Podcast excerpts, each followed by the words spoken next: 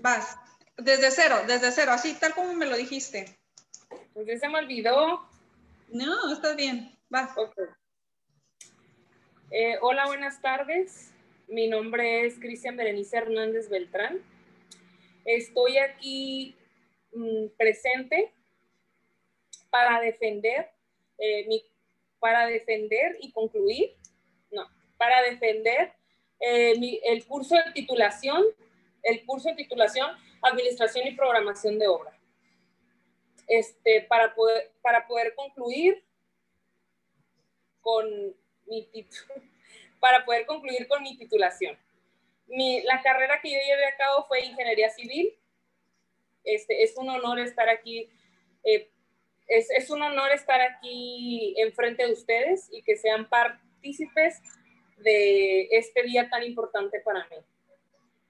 Eh, a continuación, les voy a dar un, breve, un breve resumen de lo que fue el curso de titulación, del cual les hablamos lo que es la administración, los puntos básicos de la administración, las licitaciones, el proyecto, eh, cómo ejecutarlo, cómo llevarlo, cómo llevarlo a cabo. Ahí es que ya me perdí, ¿sí? Ok, a continuación, eh, les voy a hablar lo que es, viene siendo la administración de obra, que fue lo primero que miramos en el módulo 1.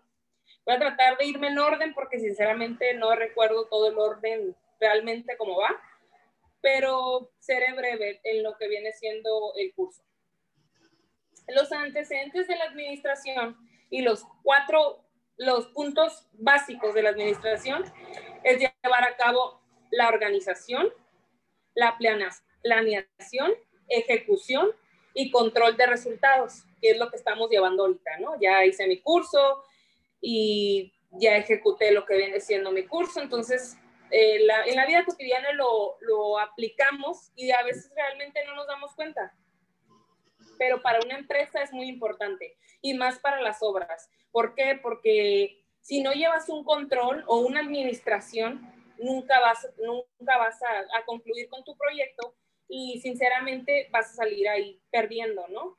Y pues no estamos hablando como que vas a perder, no sé, mil pesos, diez mil pesos, estamos hablando de millones. Eso es muy importante. ¿Sí o no?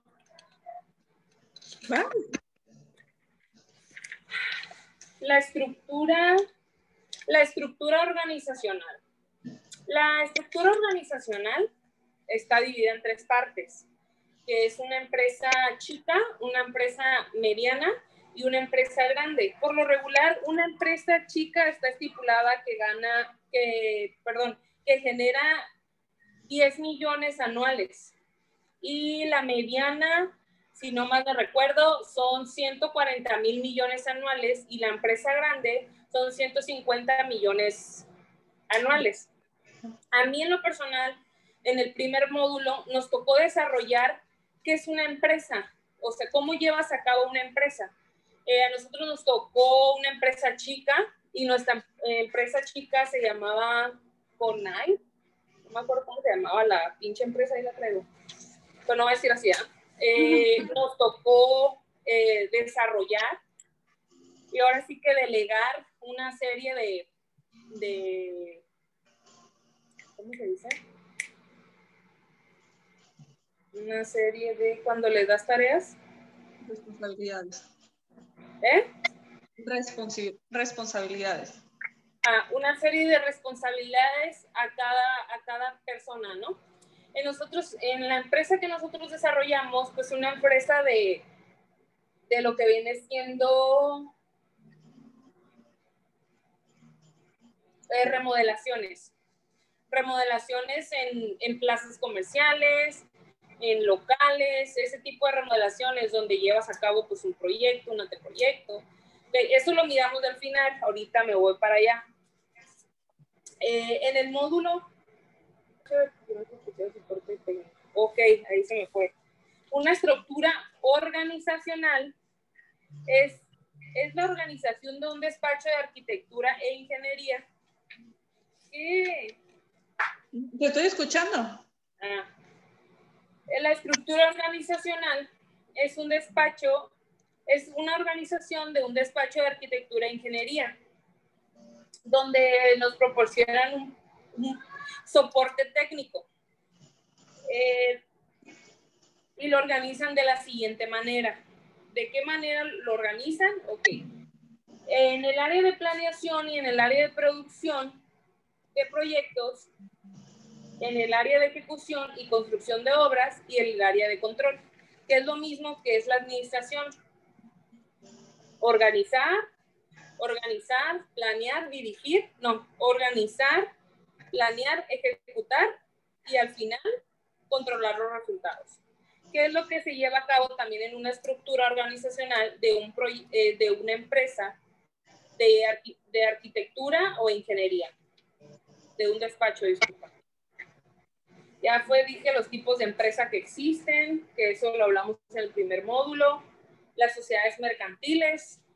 Eh, las sociedades mercantiles son las sociedades de capital variable, sociedad anónima, sociedad por comandita, ese tipo de, sociedades mercantiles.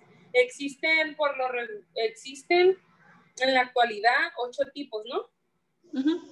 Ocho tipos de sociedades mercantiles. Realmente no recuerdo las ocho, pero sí tengo noción de eso. ¿Por qué?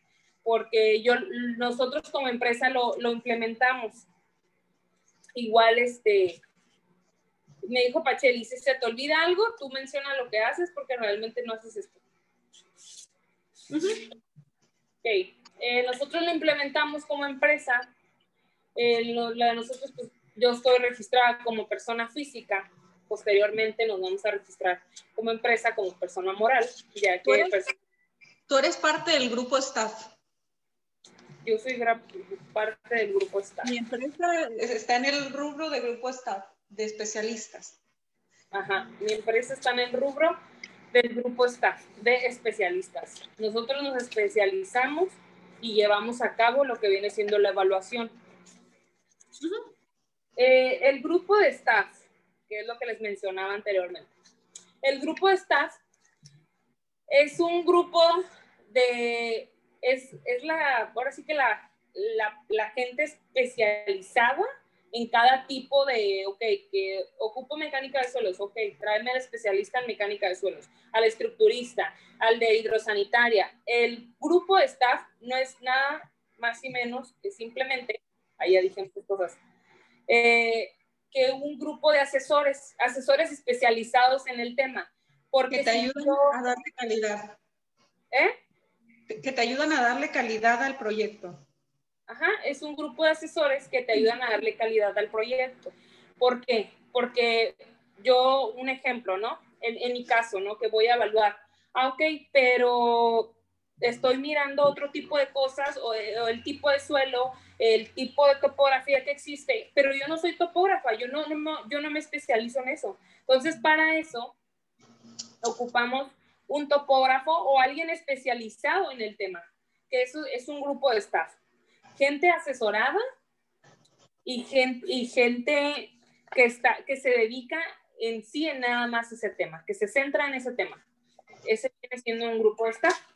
¿Sí estoy bien o no? Sí. En despacho para resolver la calidad en el proyecto a realizar.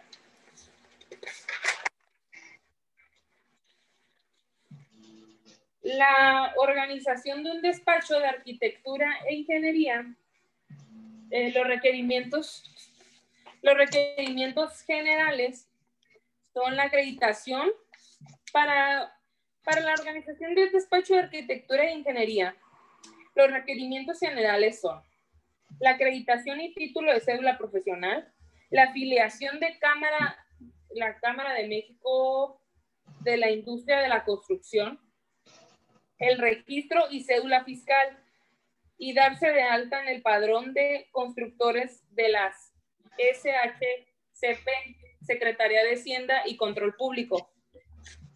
¿Sí? ¿Se llama así? Sí, Secretaría de Hacienda y Crédito Público. Y Crédito Público. Okay. Registrarte ante el IMSS y registrarte ante el Infonavit. Para, estos son los requisitos generales para una organización de un despacho de ya sea de arquitectura e ingeniería. El anteproyecto. Hablamos también de, del anteproyecto, porque esos puntos yo no los puedo anotar en mi hoja, ¿verdad?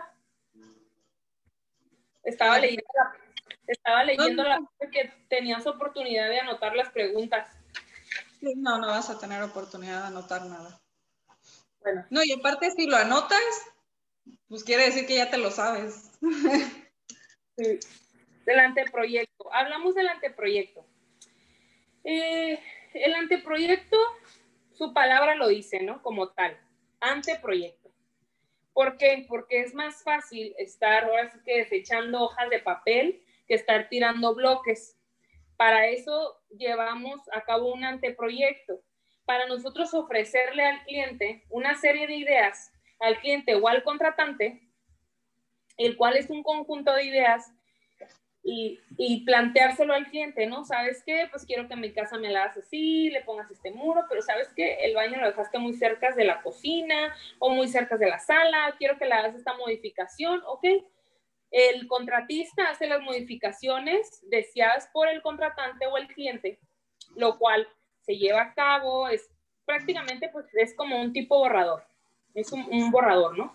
Eh, pero con una serie de ideas entre ambas partes. Ya cuando la, la, persona que viene, bueno, el cliente o el contratante está de acuerdo con el, ante, con el anteproyecto, pues ahora sí, ¿no? Fírmame aquí, firma por parte de, del contratista y del contratante que está de acuerdo con el proyecto que se va a realizar. Ok. Partimos del anteproyecto para partir ahora con el proyecto. en un, en un proyecto, lo principal eh, que tienes que hacer es tu anteproyecto. De ahí te basas en tu proyecto y lo primero que tienes que hacer en un proyecto son los preliminares. ¿Qué son los preliminares? Ok, al momento que tú ya tienes tu terreno y ya tienes tu proyecto planteado, tienes que llevar, es muy importante los preliminares en un proyecto. ¿Por qué? porque si vas a construir un ejemplo, un edificio, eh, un departamento de tres niveles, una casa de tres niveles, es muy importante llevar a cabo mecánica de suelos, eh, topografía, levantamiento, ver los puntos de donde, de donde colinda tu terreno, ver qué tipo de topografía y qué tipo de, de suelo estás eh, por, por llevar a cabo, ¿no? ¿Por qué? Porque no voy a construir una casa de tres niveles en un, en un terreno que tiene, ahora sí que tierra arenosa, ¿no? ¿Por qué? Porque pues tienes que ver qué vas qué vas a empotrar abajo o qué puedes hacer para llevar a cabo tu proyecto y salga de la mejor manera. Es muy importante los preliminares. ¿Sí o no? Vas, Bede. ¿Eh? Vas, te estoy escuchando. Ok. El proyecto ejecutivo. El proyecto ejecutivo es donde se ejecutan los planos técnicos. ¿Qué son los planos técnicos? El plano estructural, el plano arquitectónico, el plano de instalación, el, el plano de relación eléctrica, el plano del gas y el plano de, de instalaciones especiales, ¿no? Eso viene siendo el proyecto ejecutivo. ¿Dónde vas? Oh, ya lo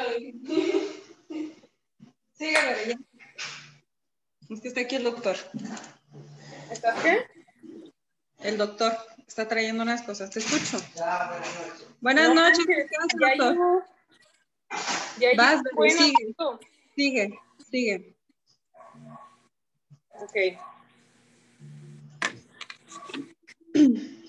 Proyecto ejecutivo. El proyecto ejecutivo, los honorarios, miramos esa parte. si mal no recuerdo, los porcentajes están divididos.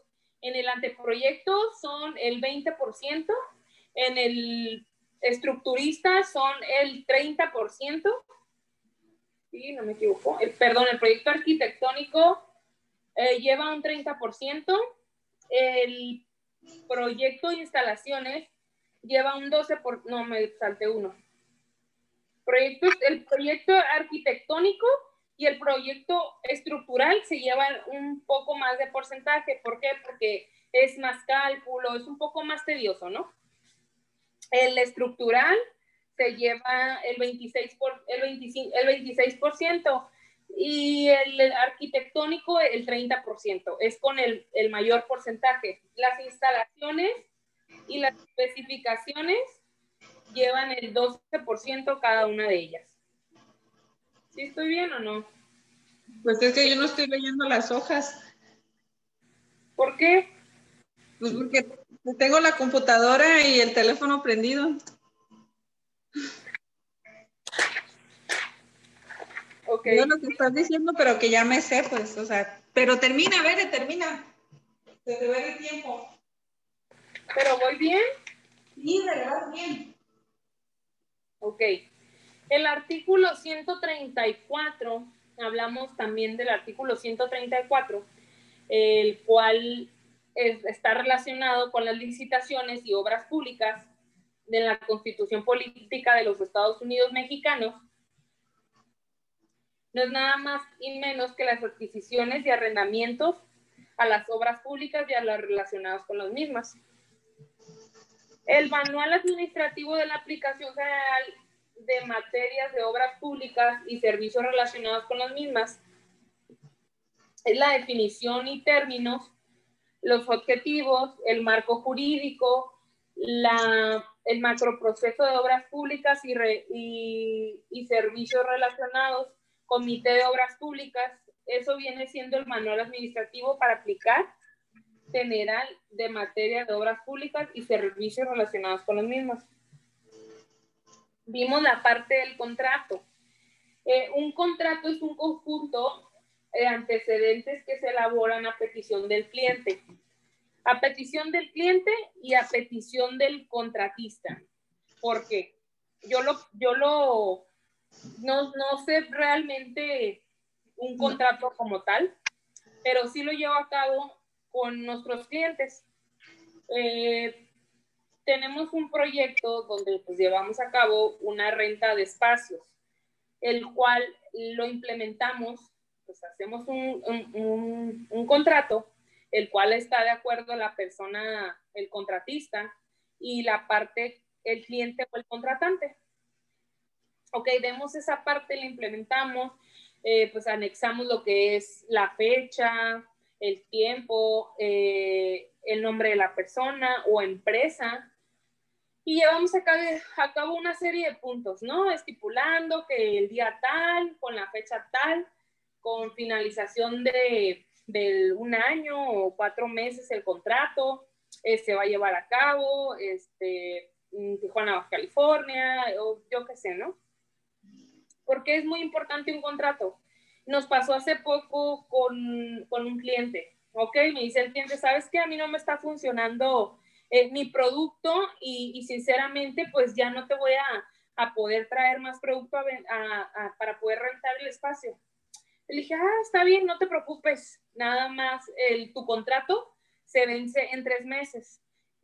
ya que se vence tu contrato, sin problema, tú ya, ya no, o sea, ya no, ya no pertenece ese espacio a ti, a menos que quieras renovar el contrato. Eh, por eso es muy importante los contratos, porque de palabra, o sea, nada. Por más familiar, amigo, eh, persona responsable, lo que sea, de palabra nada. Por eso es muy importante estipular un contrato. ¿Por qué? Porque tú tienes un papel donde, la, donde el contratante o el cliente y la persona contra, y el contratista en, en su momento estuvieron de acuerdo en ambas partes. Por eso es muy importante llevar a cabo el contrato. ¿Sí estoy bien o no? Valverde, sigue. Ok. Y luego dice, el contrato deberá contener ciertos documentos de anexos necesarios para hacerlos efectivos. Ok, un contrato en obra pública es muy importante que lleve los planos, especificaciones técnicas, eh, base de administración, presupuesto de obra y programa de obra. ¿Por qué? porque en dado caso de que tú le estés quedando mal a la empresa que te contrató o al cliente que te haya contratado y tú no cumples con lo que estipulas en tu contrato, eh, es muy importante llevarlo a cabo. Ya me perdí. Estoy hablando de contratos de obra pública, pero eso es otro tema más adelante. Sí, pero sí estoy bien, ¿no? Sí. Luego dice, contrato.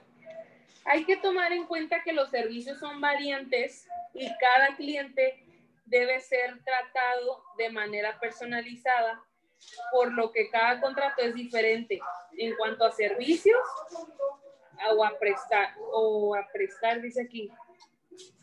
Aquí ya no entendí. No te voy a explicar, sigue, Veré. Ok. Las formas de pago. ¿Qué son, ¿Qué son las formas de pago? Las formas de pago, eh, como lo hablamos en lo que estipula un contrato, tenemos la forma de pago por administración, por precio unitario y por precio alzado. ¿Sí? ¿Estoy bien o no? Es que ya me...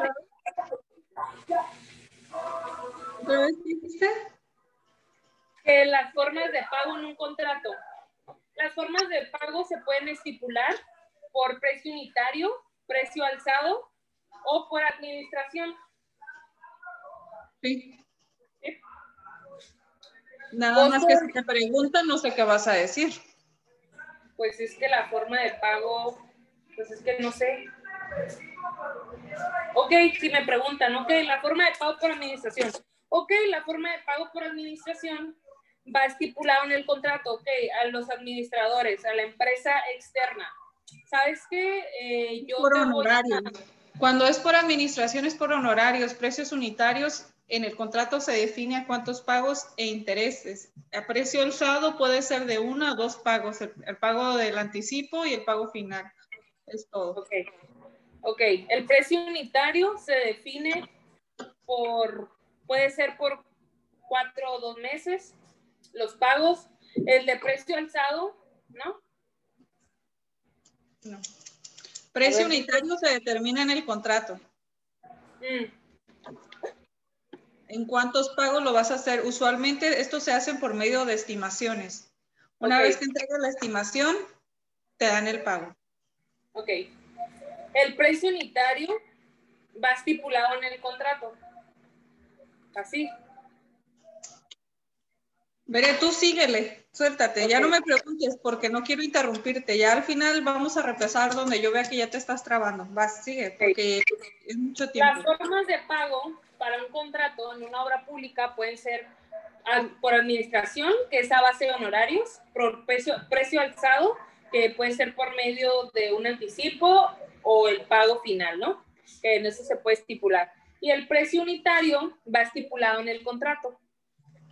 Ok, los costos de un despacho o una oficina central. ¿Cuáles son los costos? Ok, los gastos técnicos y administración, alquileres y depreciaciones, obligaciones y seguros, materiales de consumos, capacitaciones y programación. Y ya se acabó el módulo 1. Pues órale, síguele, porque llevas media hora diciendo el módulo 1. Módulo ok, pues sí, dijo si hablo 40 minutos. Ah, sígale, usted sígale hasta que termine. Ok. El desglose del presupuesto. Hablamos sobre el desglose de un presupuesto. Es en sí, un desglose como tal lo menciona la palabra, ¿no? Es la estimación, es la estimación a una obra en construcción. Se basa en la previación de los costos añadiéndole un margen de ganancia la idea detrás del presupuesto es, es llegar a tener un número exacto. Mano de obra, también hablamos lo que viene siendo mano de obra. ¿Qué es la mano de obra? Eh, lista de raya jornadas a un precio acordado previamente. Eh, ay, no entendí. El destajo. Eh, cantidad de obra realizada a un precio unitario. ¿Qué es el destajo? la cantidad de obra realizada a un precio unitario. Eso es el destajo. El factor de, el factor de salario, real. ¿Qué es el factor de salario real? Su palabra lo dice como tal. El, el, perdón, el FASAR, ¿no? El FASAR es el factor de salario real.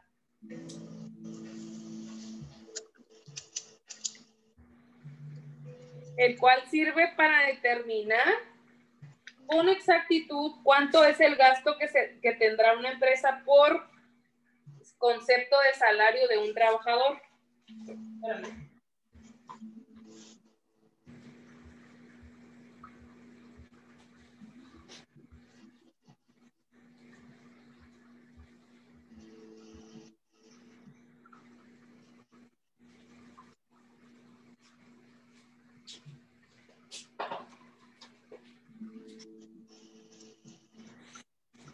Ahí voy ya.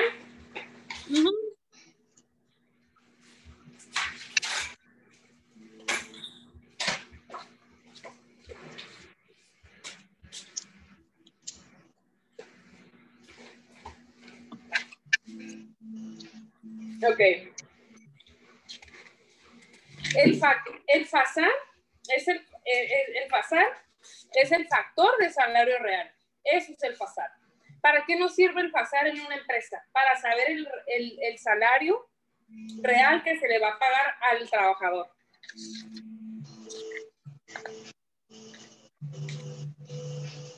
Factor de salario real, impuesto sobre la nómina. ¿Cuál es el impuesto sobre la nómina? El impuesto sobre la nómina son las aportaciones que da la empresa ya sea el, jefe, ¿no? Como el IMSS, Infonavit, ese tipo, esas son las aportaciones de, sobre la nómina. Ok. ¿Sí? Materiales específicos, es que ya no entiendo. Vas, síguele, síguele. Materiales, especificaciones generales particulares, costo de, costo de inversión, Materiales. Especificaciones generales, consideraciones, costo de material de concreto, costo de impuesto de acero, costos de equipo. Ok. Proyecto ejecutivo. El proyecto ejecutivo es un conjunto de documentos en donde se establece con detalle la construcción que se llevará a cabo.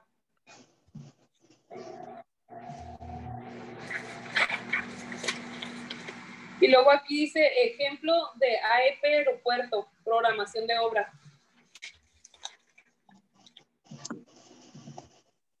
Ok.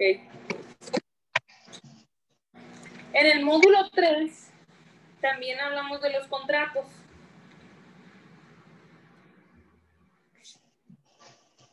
Es un documento escrito de carácter legal que hablamos precio, precio alzado, precio y por administración. Esos son los tres tipos de contratos que se utilizan en una obra pública. El contrato debe incluir los siguientes puntos, según el artículo 46 de, la, de las obras públicas.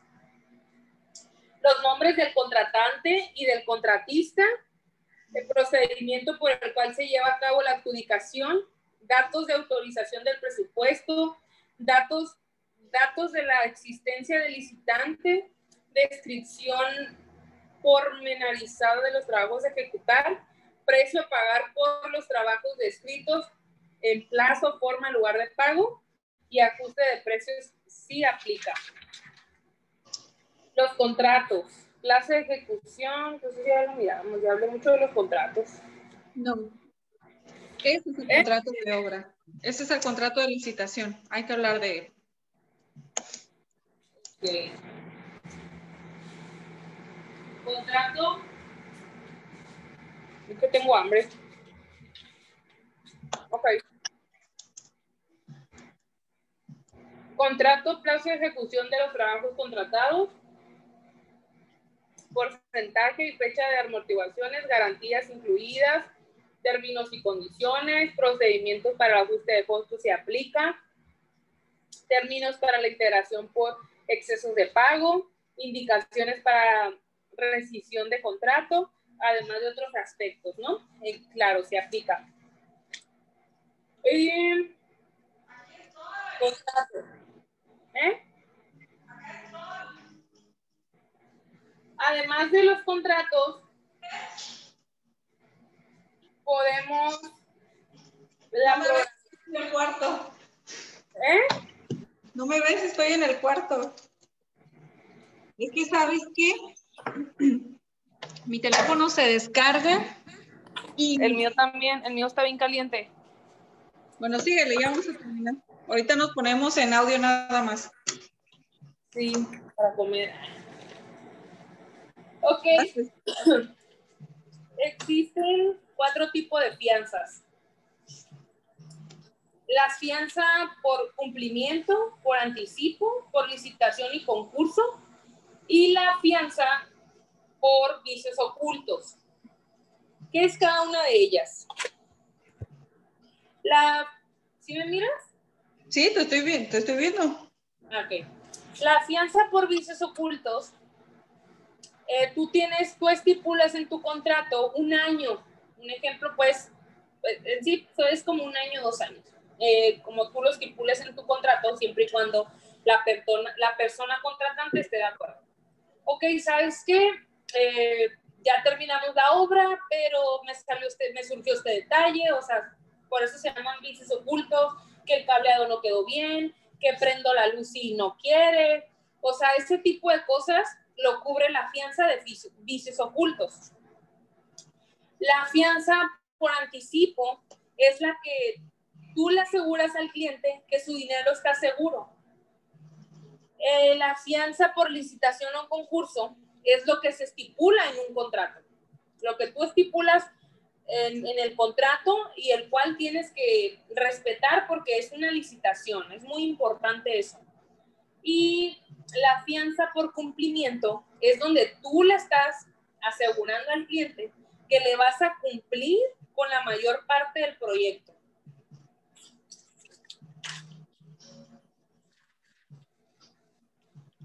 Contrato, creo que se, repite. Gestión y control de contratos. Gestión y control de contratos.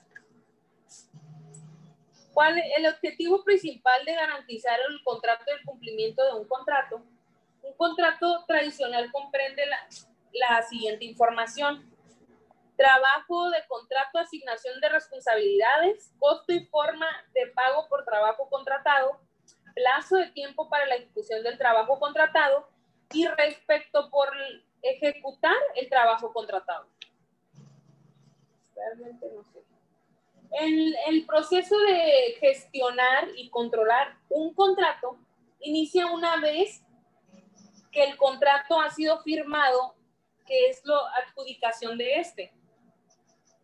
Y a partir de ahí pasamos al proceso de ejecución, donde se administran las obligaciones como cada parte del contratista y del contratante.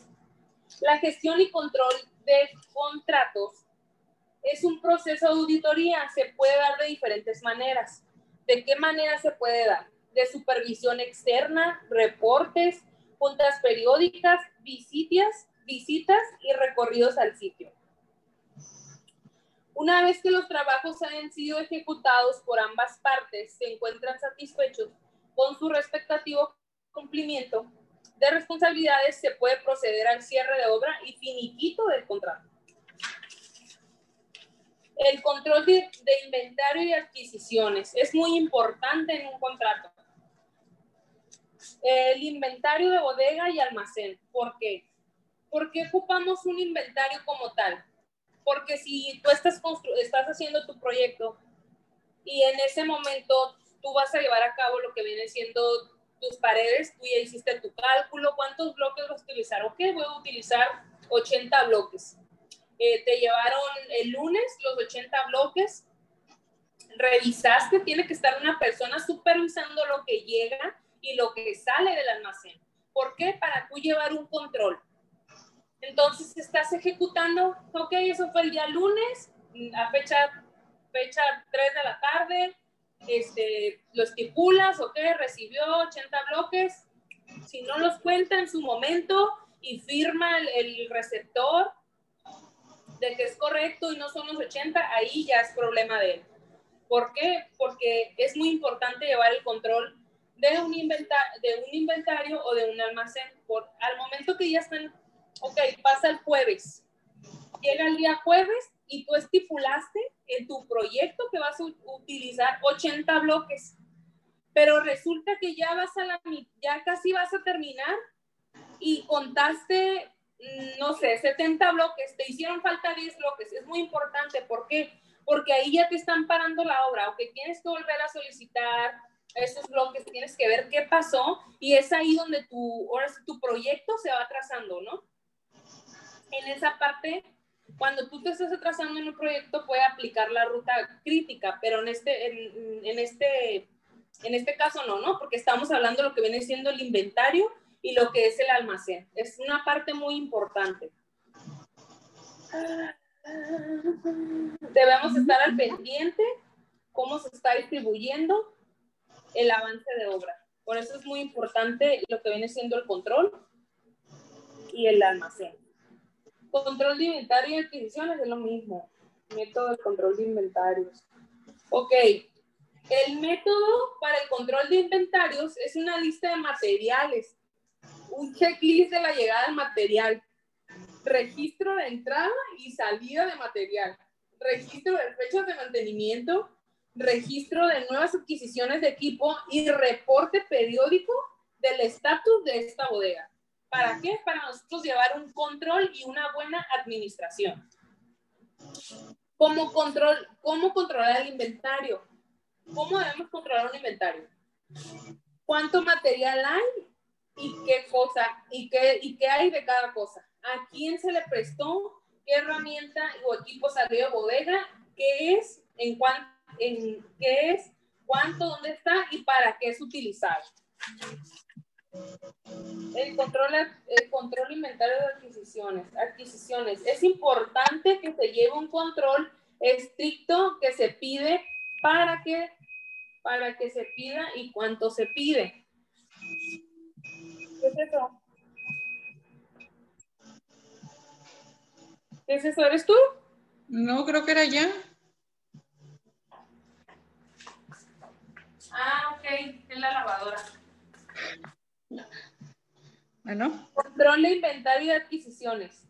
¿Cómo controlar el inventario? Dependiendo de las capacidades de cada empresa, se pueden tener diferentes niveles de puesto para ser responsable de almacén y o bodega.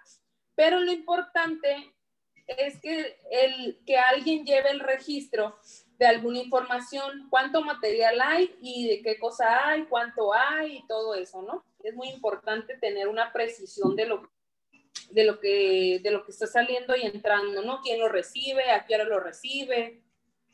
¿Cuánta cantidad recibe? La importancia del control del inventario.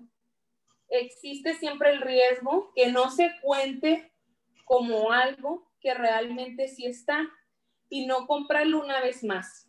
¿Por qué? Porque si tú no llevas un control adecuado, y si ya, con, ya cuentas con la herramienta necesaria y no la cuentan bien, vas a volver a invertir en esa parte.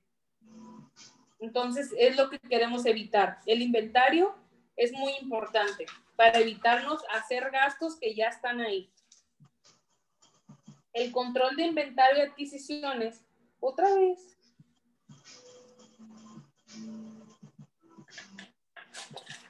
Bitácora de obra. ¿Qué es la bitácora de obra? El documento escrito, el documento escrito digital o físico, que de forma de contrato se utiliza para anotar en cada uno de ellos qué situación se está llevando a cabo. Ok, estoy ejecutando mi obra, estoy eh, en el campo, ¿sabes qué? Pues voy a hacer, mm, voy a hacer mis castillos, tengo mis varillas, pero ¿sabes qué? Me hacen falta X material, lo anoto en la bitácora, ¿por qué no se llevó a cabo eso? Está el supervisor, ¿sabes qué? Anoto en la bitácora que me faltó esto, esto y esto y no lo pude llevar a cabo. Tienes ahí un registro de quién es la culpa, de la persona encargada de material.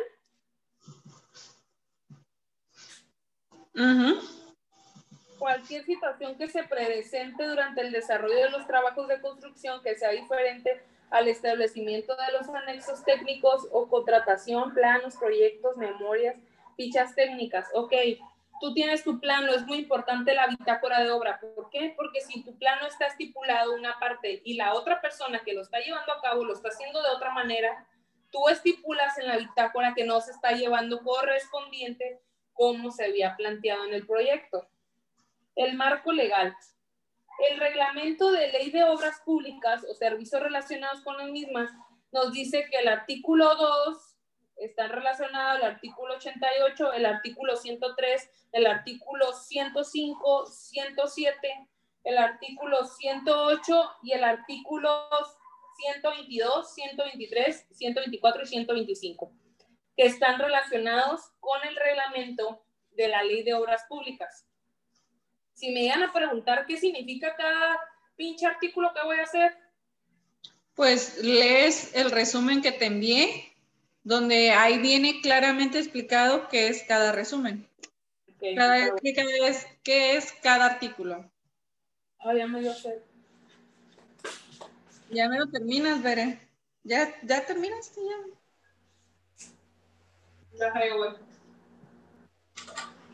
Gio, bienvenido. Víctor, bienvenido. Buongiorno. Ah, ya no. italiano. ¿Cómo están? Pues aquí, Bere exponiendo. Bere, ¿por qué no te veo? Porque está tomando agua. Haz de cuenta que hoy somos sus sinodales. Venga. El tío no, porque no se conecta. Aquí estoy viéndote, observándote. Bueno, pero ya me voy a desconectar. Voy a estar atento y éxito. No, puedes, puedes quedarte viendo a Bere para que si notas alguna incoherencia se la digas la estaré viendo. No, pero dejémosla que, que lo haga a su manera ya al final. No, no, no, no, no, pero el chiste es que nos apoyemos, ¿no?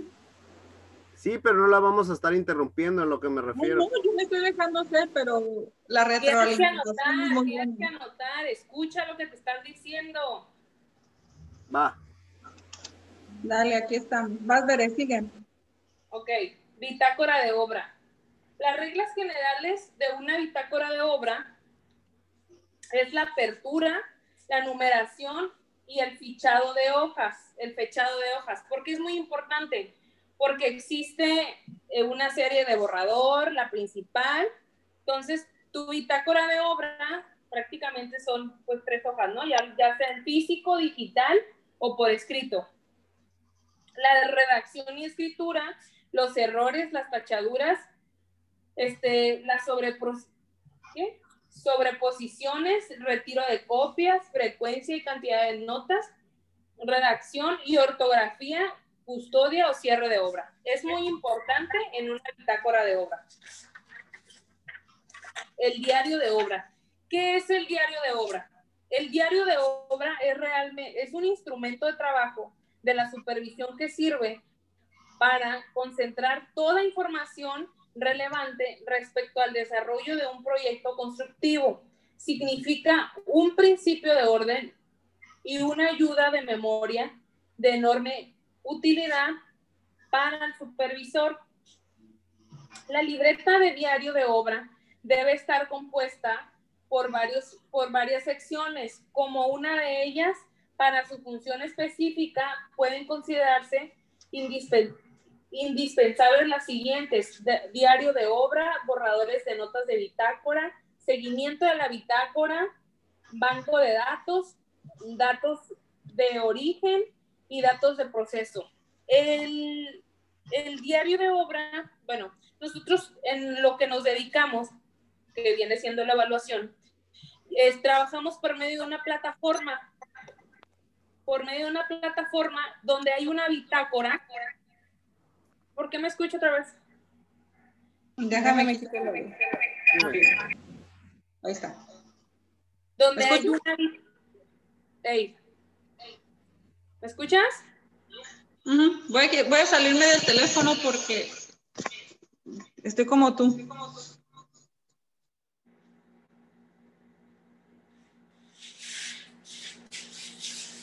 Bueno, mencionabas una plataforma. ¿Qué plataforma, Veré? Ok. Es una plataforma la cual es por medio de un sistema. Al final, un ejemplo, ¿no? Nosotros llevamos a cabo un avalúo. Para un avalúo por lo regular son, llevas una serie de pasos, ¿no? Que son 19 hojas y al final hay una bitácora donde tú lo mandas a revisión, donde la persona, ok, lo mandas tú a revisión, lo toma un revisor y si el revisor mira alguna observación, ya sea de valor, de que algún lote o manzana esté mal, el, el revisor en la bitácora captura el, el, ahora sí que la observación que está teniendo en tu, en tu trabajo, ¿no? En el avalúo. ¿Sabes que eh, la planta adjuntada en, en, este avalúo, en este IDE, porque son por IDES, es un folio, eh, no corresponde a, a, este inmueble, ¿ok? Entonces tú contestas, anexas el correcto, dándole seguimiento a la bitácora, porque todo se queda registrado. Cualquier comentario que el revisor te hace se queda registrado. Entonces ya anexas la planta correcta y tú en la bitácora contestas que se atendieron comentarios. Ok, posterior de eso, pues el revisor lo vuelve a tomar, lo revisa y es ahí cuando ya te, la, te lo da visto bueno. Por eso también es muy importante llevar a cabo una bitácora y pues también un diario de obra, ¿no? Ok. El diario de obra eh, también es muy importante porque va relacionado con un reporte fotográfico. ¿Qué es el reporte fotográfico? Es el avance que tú llevas de hora, ¿ok? ¿Sabes qué? Eh, ya llevamos, esta hora es de cuatro meses. Un ejemplo. Se quitó la cámara, veré. ¿Eh? Se quitó la cámara. Ahí está. ¿Ya? Uh -huh. ah, es que ya se va a apagar mi teléfono, ahorita lo voy a poner a cargar.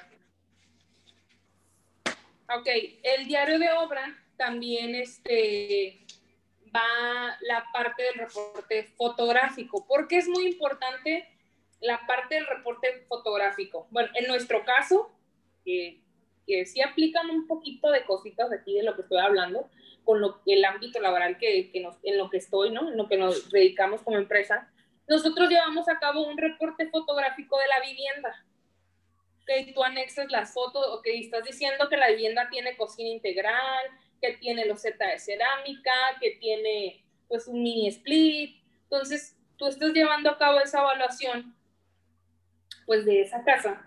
Eh, lo estoy tomando como, eh, como ejemplo y haces un reporte fotográfico, ¿no? El cual tú lo incluyes en tu avalúo que viene siendo pues en, en el sistema, en la plataforma que estamos nosotros eh, lo vas incluyendo, en tus fotos, ahí está tu reporte fotográfico. Cualquier duda, cualquier comentario, en la bitácora se hace saber, ¿no? Que en sí, pues viene siendo en, en, aquí en el diario de obra.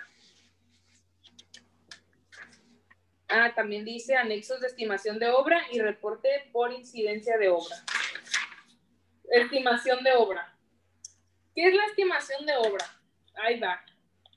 Eh, yo lo aplico nosotros lo aplicamos como, como la palabra como tal lo dice, ¿no?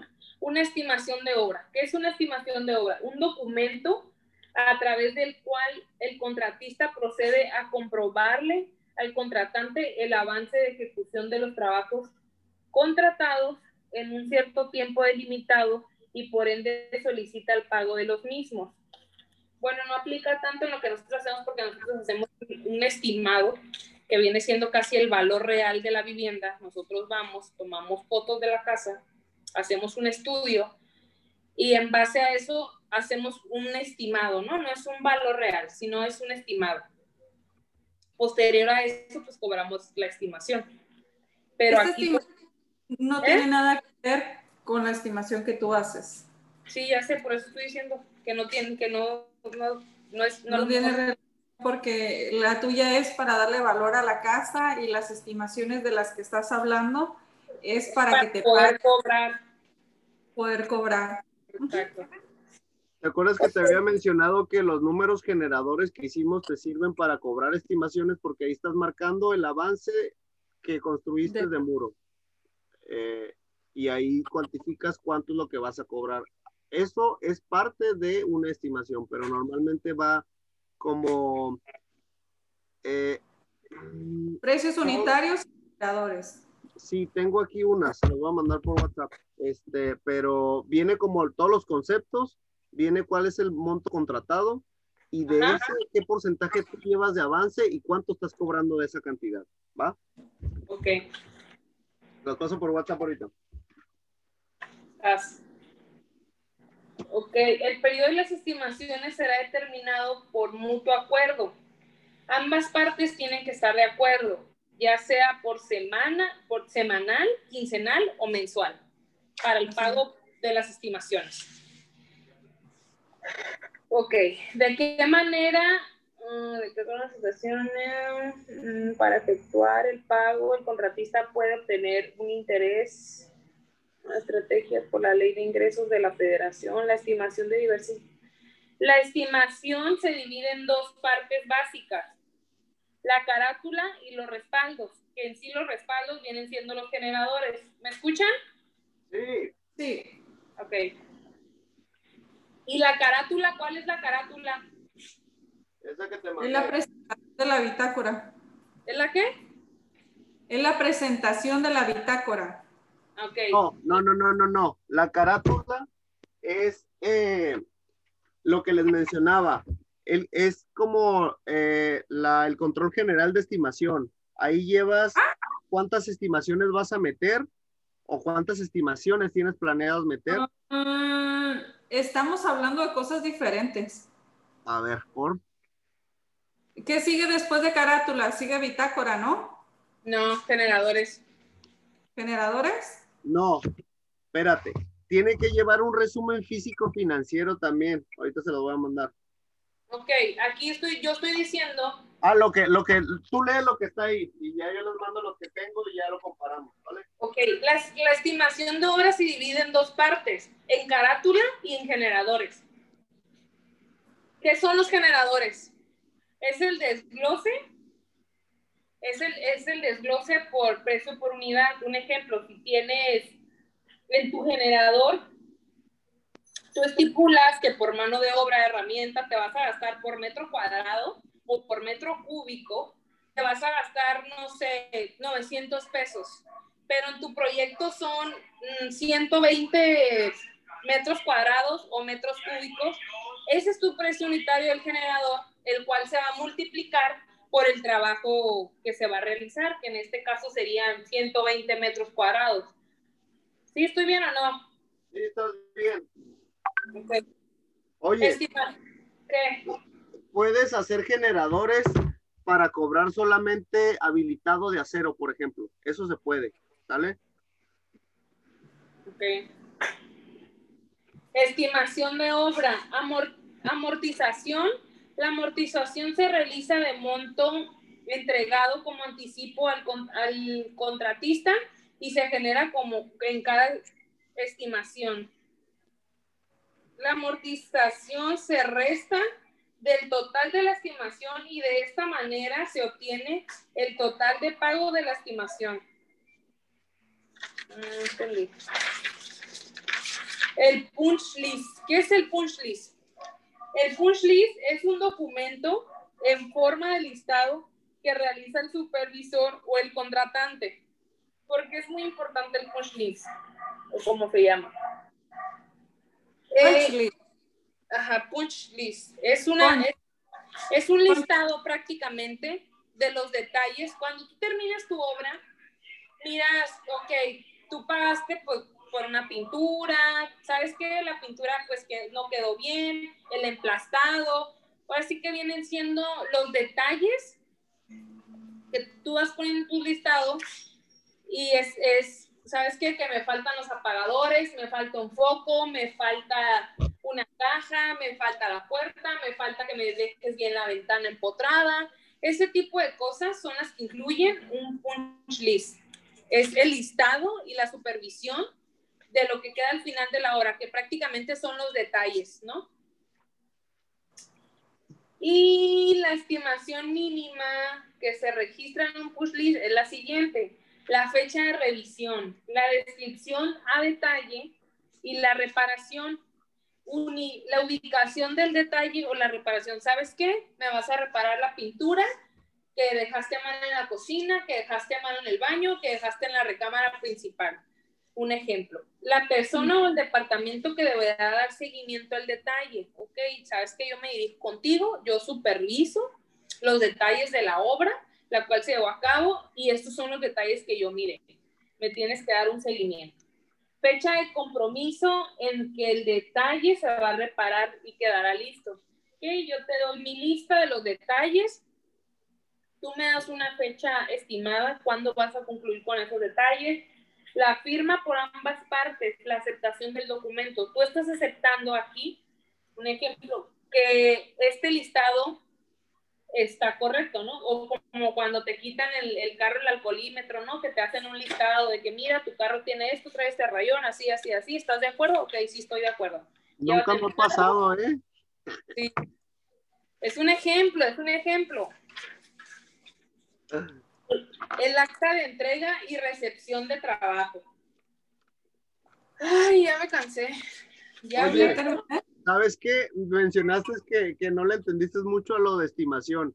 Es súper importante que le entiendas porque si, si no metes estimaciones no cobras. Entonces, créeme, hay personas que no han podido, que no cobran su, sus, sus estimaciones, sus anticipos, porque constantemente se las están regresando, porque no las llenan correctamente, porque no hacen bien el cálculo de lo que te digo que restan del, del, del valor contratado, cuánto es lo que llevan de avance. Y en la estimación también van anexos fotografías, que son los que te ayudan a evidenciar esa parte. ¿Vale? Uh -huh. Uh -huh. Yo, yo, siento que es más importante que te aprendas estimación a punch list, porque punch list es más como, ah, y el listado ya final, o sea, como el... No, pero si ya se aprendió el punch list, ya está como la recta final, ya es como, ahora sí hay que afinar los detalles que no se sabe. Bueno. ¿Quién? Oigan, corchete, abro corchete, ¿no? ¿Qué? Eh, ¿Quién les puso a, este día? ¿Quién hizo examen? ¿Cómo les fue? No, no, no te han dicho. Nadie ha dicho nada. Sí, pasa. Se pasan de lanza. Sí, ¿verdad? Sí. Cristina, ¿cómo estuve? Eh, ex- te extendiste mucho. ¿Sí, verdad? ¿Cuánto tiempo? Eh, déjame para, por si no. ¿Hablaste, de los, de los artic- ¿Hablaste de los artículos 20? ¿Qué hubo? Chao, Bela, chao, Bela, chao. Ay. Se conectó Bere.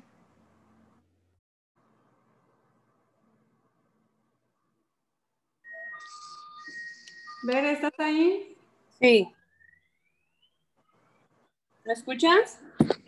Sí, ¿Puse mi cámara? sí. Ah, sí. Ok. Vas con tu presentación. Voy a ir haciendo el resumen de, de lo de las licencias de construcción, ¿ok? Yo te escucho. Ok.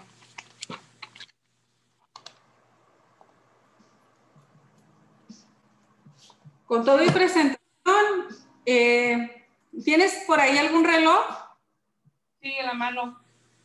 Ok, son las 720. 7.20. Te doy 20 minutos para que me digas todo, Bere. Ok. Ahí está. Eh, ¿Qué tal? Buenas tardes, buenos días, porque van a estar las 11 de la mañana. ¿Qué tal? Buenos días. Mi nombre es Cristian Berenice Hernández Beltrán. Espérame. Se me agarra la grilla. ¿Qué tal? Buenos días. Mi nombre es Cristian Berenice Hernández Beltrán. Vengo a, vengo a defender mi, mi curso de titulación, que fue Administración y Programación de Obra. Para mí es un honor estar aquí presente, que estén aquí ustedes presentes, porque para mí es un día muy especial. Ayer no sé a la verga, a ver qué se me sale mañana. Este, No le digas a la verga nomás. perdón. no, pero obvio no voy a decir eso, pues. Ok. Mira, ya. la chingada, Vengo a que me pasen o me pasan.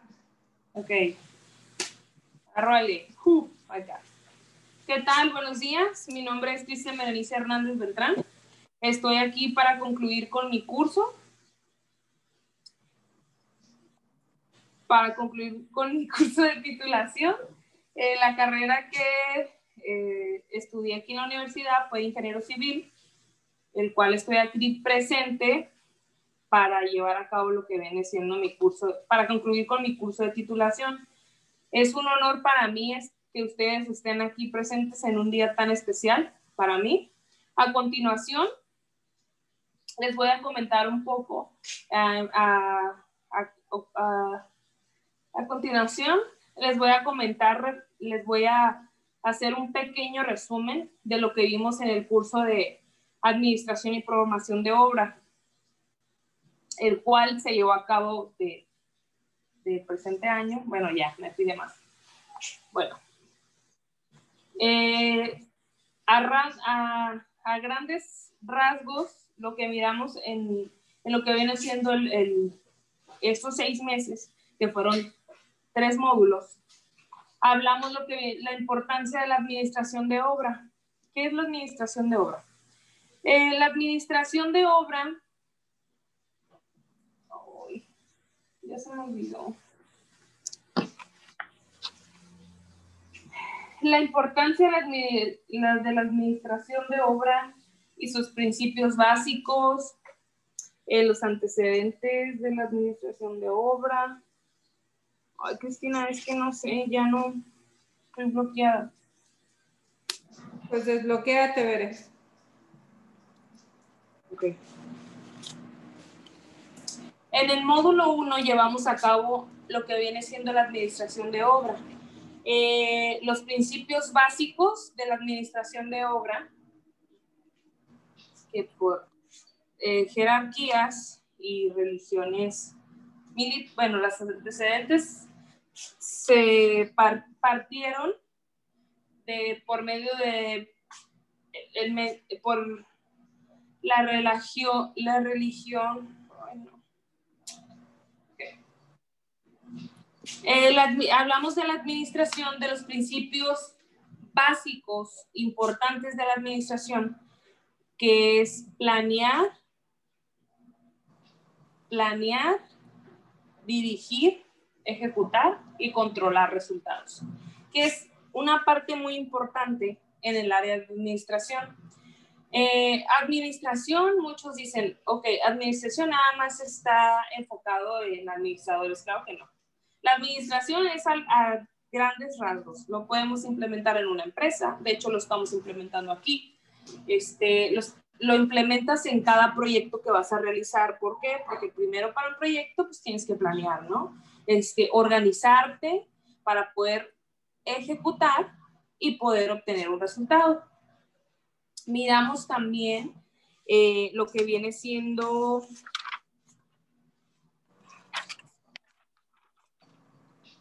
los principios básicos, antecedentes de la administración. Ay, Cristina, no manches. Estoy sudando bien cabrón. La organización de un despacho. La organización del despacho de arquitectura e ingeniería. Entre las alternativas del desarrollo profesional del arquitecto o el ingeniero, se encuentra en una creación propia de su empresa en proyecto construcción, haciendo lo necesario el acercamiento hacia estas áreas de conocimiento. No sé qué dice. Eh, llevamos a cabo la estructura organizacional. ¿Qué es la estructura organizacional? el área de planeación y producción de proyectos, el área de ejecución y construcción de obras y el área, del, y el área de control tipos de empresa. ¿Qué tipos de empresa existen? Hay tres tipos de empresa que lo podemos especificar que se puede, hay tres tipos de empresa, que es la empresa chica, mediana y grande. Ok, ¿cuánto es, cuánto es, ahora sí que el, porcentaje, cuánto es lo que, lo que se le proporciona a una empresa chica estamos hablando de 10 millones anuales, En una empresa mediana eh, se le proporciona un aproximado de 140 eh, millones anuales y una empresa grande, estamos hablando pues ya, ¿no? Este, 150 millones anuales. Y no incluye costos indirectos e indirectos. Eh, consejo de Administración, ¿qué es el Consejo de Administración? El Consejo de Administración se divide en tres partes. El grupo de staff, que son personas especializadas en el tema, eh, viene siendo pues asesoría legal, ¿no? Y el gerente general, auditoría externa. ¿Qué es el gerente general? El gerente general es el que está a cargo de la obra, es el que está dirigiendo la obra y está en campo. Lo que viene siendo la auditoría externa, estamos hablando de contadores, secretarias, este, finanzas, todo lo que va que ver con la contabilidad y los que llevan el control, ¿no? De los gastos y todo eso. Eh, los tipos de sociedades mercantiles. En la actualidad existen ocho tipos de sociedades mercantiles. Eh, sociedad por comandita simple, sociedad eh, anónima, sociedad cooperativa, sociedad por acción simplificada. Realmente no recuerdo cuáles son los ocho, pero tengo conocimiento de eso, ¿no?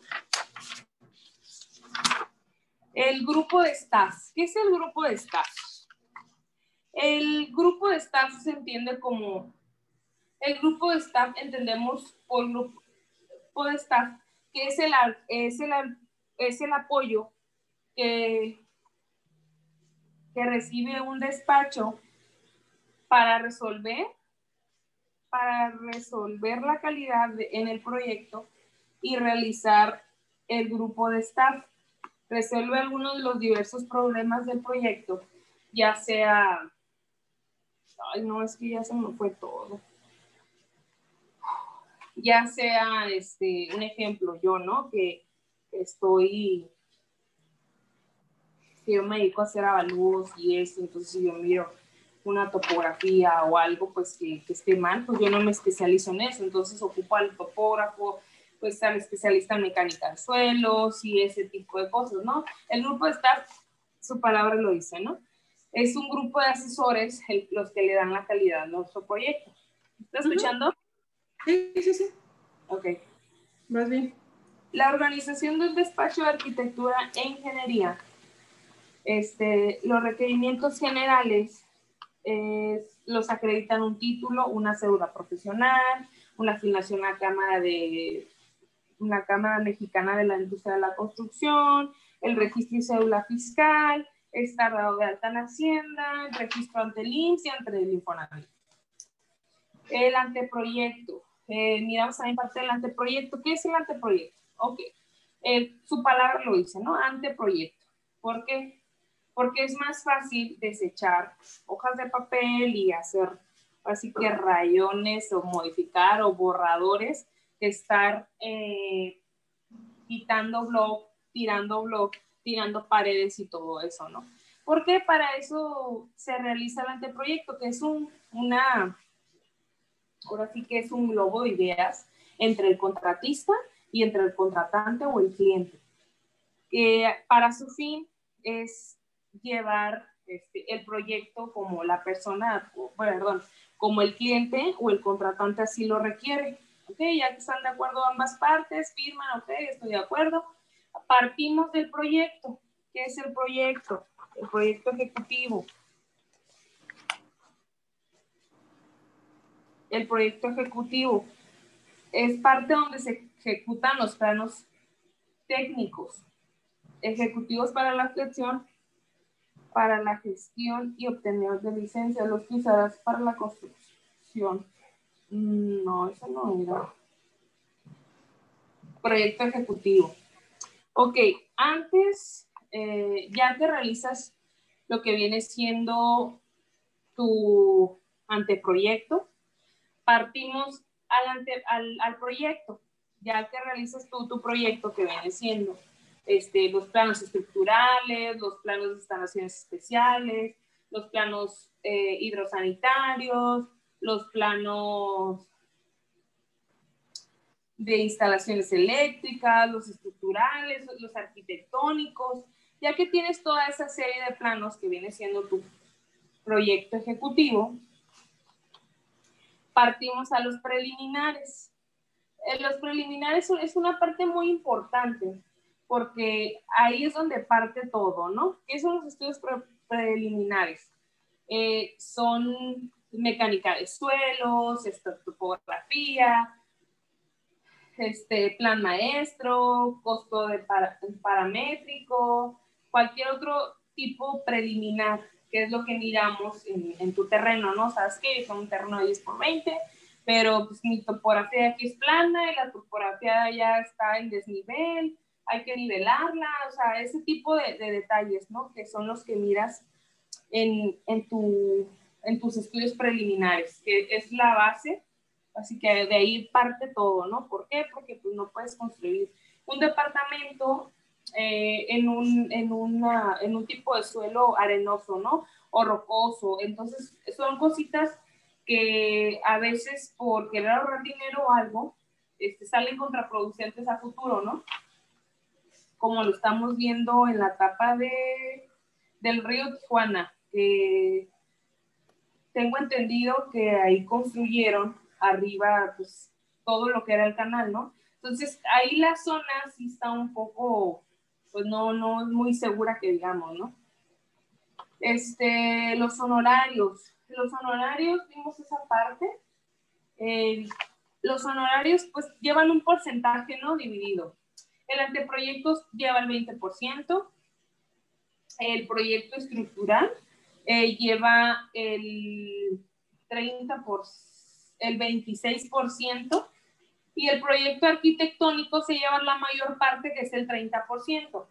El del proyecto de instalaciones o especificaciones y presupuesto se llevan la menor parte porque pues no es tanto la chamba, ¿no? Ya ellos siguen un, un plano o algo de, pues, ¿sabes qué? Voy a poner aquí, aquí, ya está marcado la ruta y ellos se llevan el porcentaje del 12%. Ok, ¿cómo voy, Cris? Más o menos veré. Es que ya, ya... pero mientras lo puedas explicar con ejemplos propios, quiere decir que lo estás entendiendo. Sí, pues lo estoy explicando según yo así. Para fines de cobros parciales en, en su totalidad, este, de un proyecto, eh, pueden subdividirse de la siguiente manera. Para realizar, un, para realizar dos servicios, el incremento será del 20%. Para realizar tres servicios va disminuyendo el porcentaje, se le da el 10%. Y para realizar este, cuatro servicios o más, su incremento ya no, ya no requiere un porcentaje. Este, la documentación legal y técnica que acompaña el proyecto ejecutivo. ¿Cuál es lo que acompaña el proyecto ejecutivo? ¿Ok? Es la licencia de construcción, alineamiento oficial, autorización de uso de suelo, el permiso ambiental y el permiso de bomberos. Eso es lo que le da el documento legal y técnico que acompaña en el proyecto ejecutivo para poderlo llevar a cabo. En el artículo 134 nos habla de las licitaciones las adquisiciones y arrendamientos de una obra pública relacionado con los mismos. ¿Está bien? El manual administrativo de la aplicación general de la materia de obras públicas y servicios relacionados con los mismos nos dice el manual que es definición, términos, objetivos, marco jurídico, macro macroproceso de obras y servicios relacionados, comité de obras públicas. La contratación pública es la actividad, es la actividad que llevan a cabo los gobiernos y las empresas estatales para poder comprar o contratar diversos bienes, obras o servicios.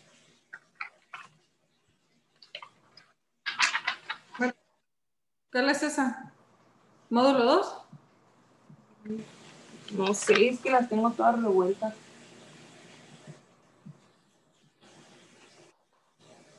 Este es el módulo 2 ya. Hay que tomar en cuenta que los servicios son variantes y cada cliente debe ser tratado de la manera personalizada. Lo que está contratado es diferente con los servicios de prestación, proyecto, obra, gestoría, ok. La administración. Los tenemos, bueno, los, los contratos, eh, los contratos más comunes que se utilizan en una obra pública son los del precio unitario, precio, de precio alzado y administración. El precio unitario, como su palabra lo dice, el precio unitario son, el precio unitario es el desglose de las actividades, precio por unidad. Ese viene siendo el, el contrato, ¿no? El precio alzado eh, también se le llama como precio por ajuste, es aquel que no le hacemos un análisis. ¿Por qué? ¿Por qué no le hacemos un análisis? Porque si, ti, si tú, a ti el cliente te dice o el, o el contratante te dice, ¿sabes qué? ¿Cuánto me cobras por esto? Ok, pues tú le cobras, no sé, dos mil pesos y resulta que te sale un imprevisto, vicios ocultos, los cuales tú no consideraste en esa parte, ¿no? Que estás, este, no sé, estás llevando a cabo una excavación, no, pues se te rompe el tubo, pues tienes que arreglarlo, tienes que hablarle al, de, al especialista en hidrosanitaria, ok. Es una serie de, de, imprevistos que no tenías, que no tenías contemplados, el cual pues tu presupuesto se eleva, ¿no? Entonces, si tú le cobras dos mil pesos, pues ahora las tienes que cobrar cinco mil porque tienes que hacer esa chamba, ¿no? Pero tú en tu contrato estipulaste que son dos mil pesos, los cuales solo le vas a cobrar a tu cliente dos mil pesos y los otros tres mil pesos que salieron bailando ahí, pues tú lo tienes que poner, ¿no? Porque tú te tienes que ser responsable, pues, de los vicios ocultos, ¿no? A veces tiene sus ventajas y desventajas, porque si a lo mejor, no sé, le dijiste dos mil pesos, pues resulta que estaba fácil y nada más te gastaste, no sé, 700 y tienes una ganancia mayor al 50%, ¿no? Se da a veces en varios casos. Y el de administración, ok, administración es una, el de, administración es cuando tú contratas una empresa externa, donde tú estás, ¿sabes qué? Ya tengo cinco obras, ocupo contratarte a ti, ocupo, ustedes como empresa, llévenme toda la obra, háganse cargo de esto y yo nada más, a mí denme denme los, los, resultados, este, los antecedentes, la bitácora, no sé, ¿no? Una serie de, de complementos, ¿no? Que puede ser reporte fotográfico, evidencia, yo qué sé. Eh, adjudicación directa. ¿Qué es la adjudicación directa? La adjudicación directa es la asignación que se otorga al proveedor o contratista teniendo como finalidad el análisis y la calificación. Eh, es algo, ahorita algo no lo mencioné, fíjate. Costos directos. Mande. No dije qué, pero dime. Costos, miramos costos directos e indirectos. ¿Qué son los costos directos? Ok, los costos directos. Los costos directos son el material, mano de obra, herramienta, eh, todo el tipo, eh, los precios directos es todo lo que tú puedes prácticamente cuantificar, ¿no? En ese momento. Y los indirectos, ¿eh? Es lo que se utiliza en obra. ¿Es cuál? El, ah. directo. Los, los directos, ¿no? Es el material, la, las herramientas, la mano de obra la maquinaria que tienes en obra. Ah, ok. Eh, los costos directos, espérame.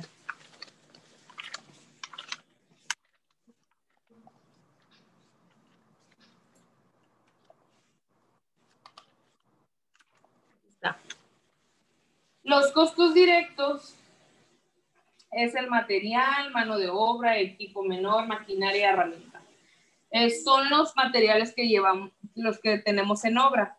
También hablamos sobre los costos indirectos. ¿Qué son los costos indirectos?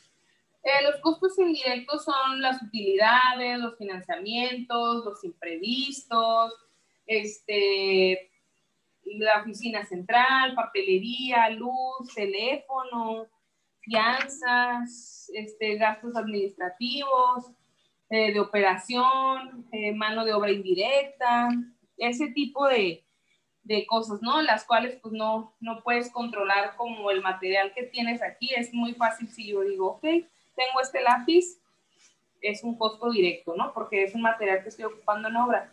Pero si me dices, ¿sabes qué? Pues que voy a ocupar, no sé, una fianza, son imprevistos que no puedes llevar un control, ¿no? Porque pues van saliendo y a veces uno, por la mala administración, pues llegan a pasar ese tipo de cosas, ¿no? Y a veces tu costo indirecto es un porcentaje muy, muy extenso, ¿no? Muy grande el que tienes que, que, te sale como costo, ¿no?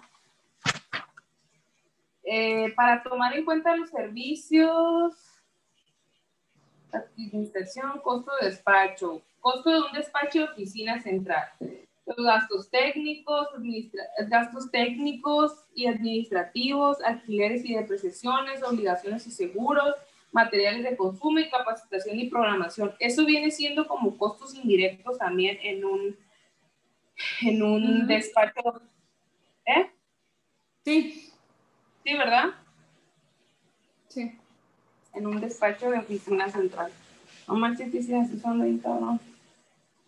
El módulo 2, hablamos sobre el desglose de un presupuesto. ¿Qué viene siendo el desglose de un presupuesto? Su palabra como tal lo dice, ¿no? El desglose de un presupuesto, como lo podemos ver en los generadores, es precio por unidad. ¿El desglose de un presupuesto qué? Es la estimación de una hora en construcción. Ok.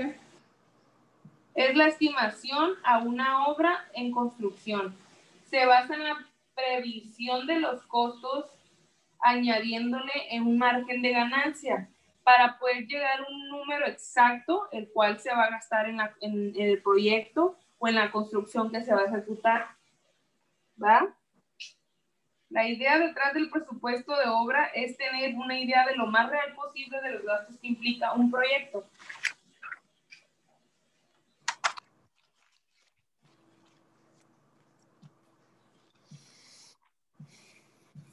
¿Qué tipos de, qué tipos de licitaciones existen?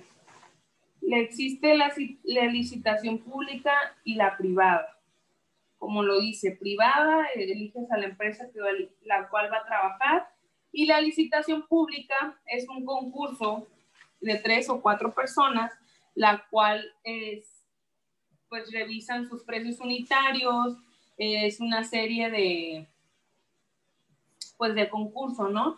Eh, el cual eh, un municipio estatal, ya sea la obra estatal, perdón, eh, federal, estatal o municipal que se va a llevar a cabo, el cual ellos deciden cuál es el, ahora sí que la empresa que va a llevar a cabo su proyecto, ¿no? Siento que sí me faltan varios puntos, fíjate, se me olvidan. Tú dale, Bere, dale, dale, dale. Mira, aquí hay un punto muy importante. Cuando estás exponiendo Tú vas a decir todo esto y claro que se te van a pasar cosas, no lo dudes. Lo importante es que si yo te pregunto qué es una fianza, tú me digas, aunque no lo hayas dicho, ah, claro, la fianza es esto y esto y esto y esto. Puedes decirles cuando termines, supongo, porque ya te pasaste, ¿no? Estás, es más, ya se terminó el tiempo. Aquí ya terminamos. Mi conclusión es eh, que esto nos sirve a, los ingenieros y arquitectos para poder llevar una mejor administración de obra, debido a que estos son puntos importantes para poder manejar cualquier constructora, cualquier despacho de construcción e ingeniería. Bueno, aquí queda abierto para las preguntas, estoy a sus órdenes, no sé cuál sea su pregunta. Y ya te van a empezar a decir, como no lo mencionaste, a lo mejor ellos se van a querer agarrar de ahí para hacerte preguntas. Ah, o sea, no te preocupes si sientes que se te pasa algo porque definitivamente te van a preguntar. Y lo bueno es que yo sé que si te pregunto algo, tú ya lo tienes. ¿Sabes cómo? Porque ya lo hemos platicado mucho. Así que relájate, relájate y vamos a volver a empezar de cero, Beren. Pero quiero que me lo digas más rápido sin redundar tanto. Otra vez de cero. Ya no voy a mirar nada, ¿eh? Ya voy a hacer así como, como me voy. Claro, pero bueno, va, como tú puedas hacerlo.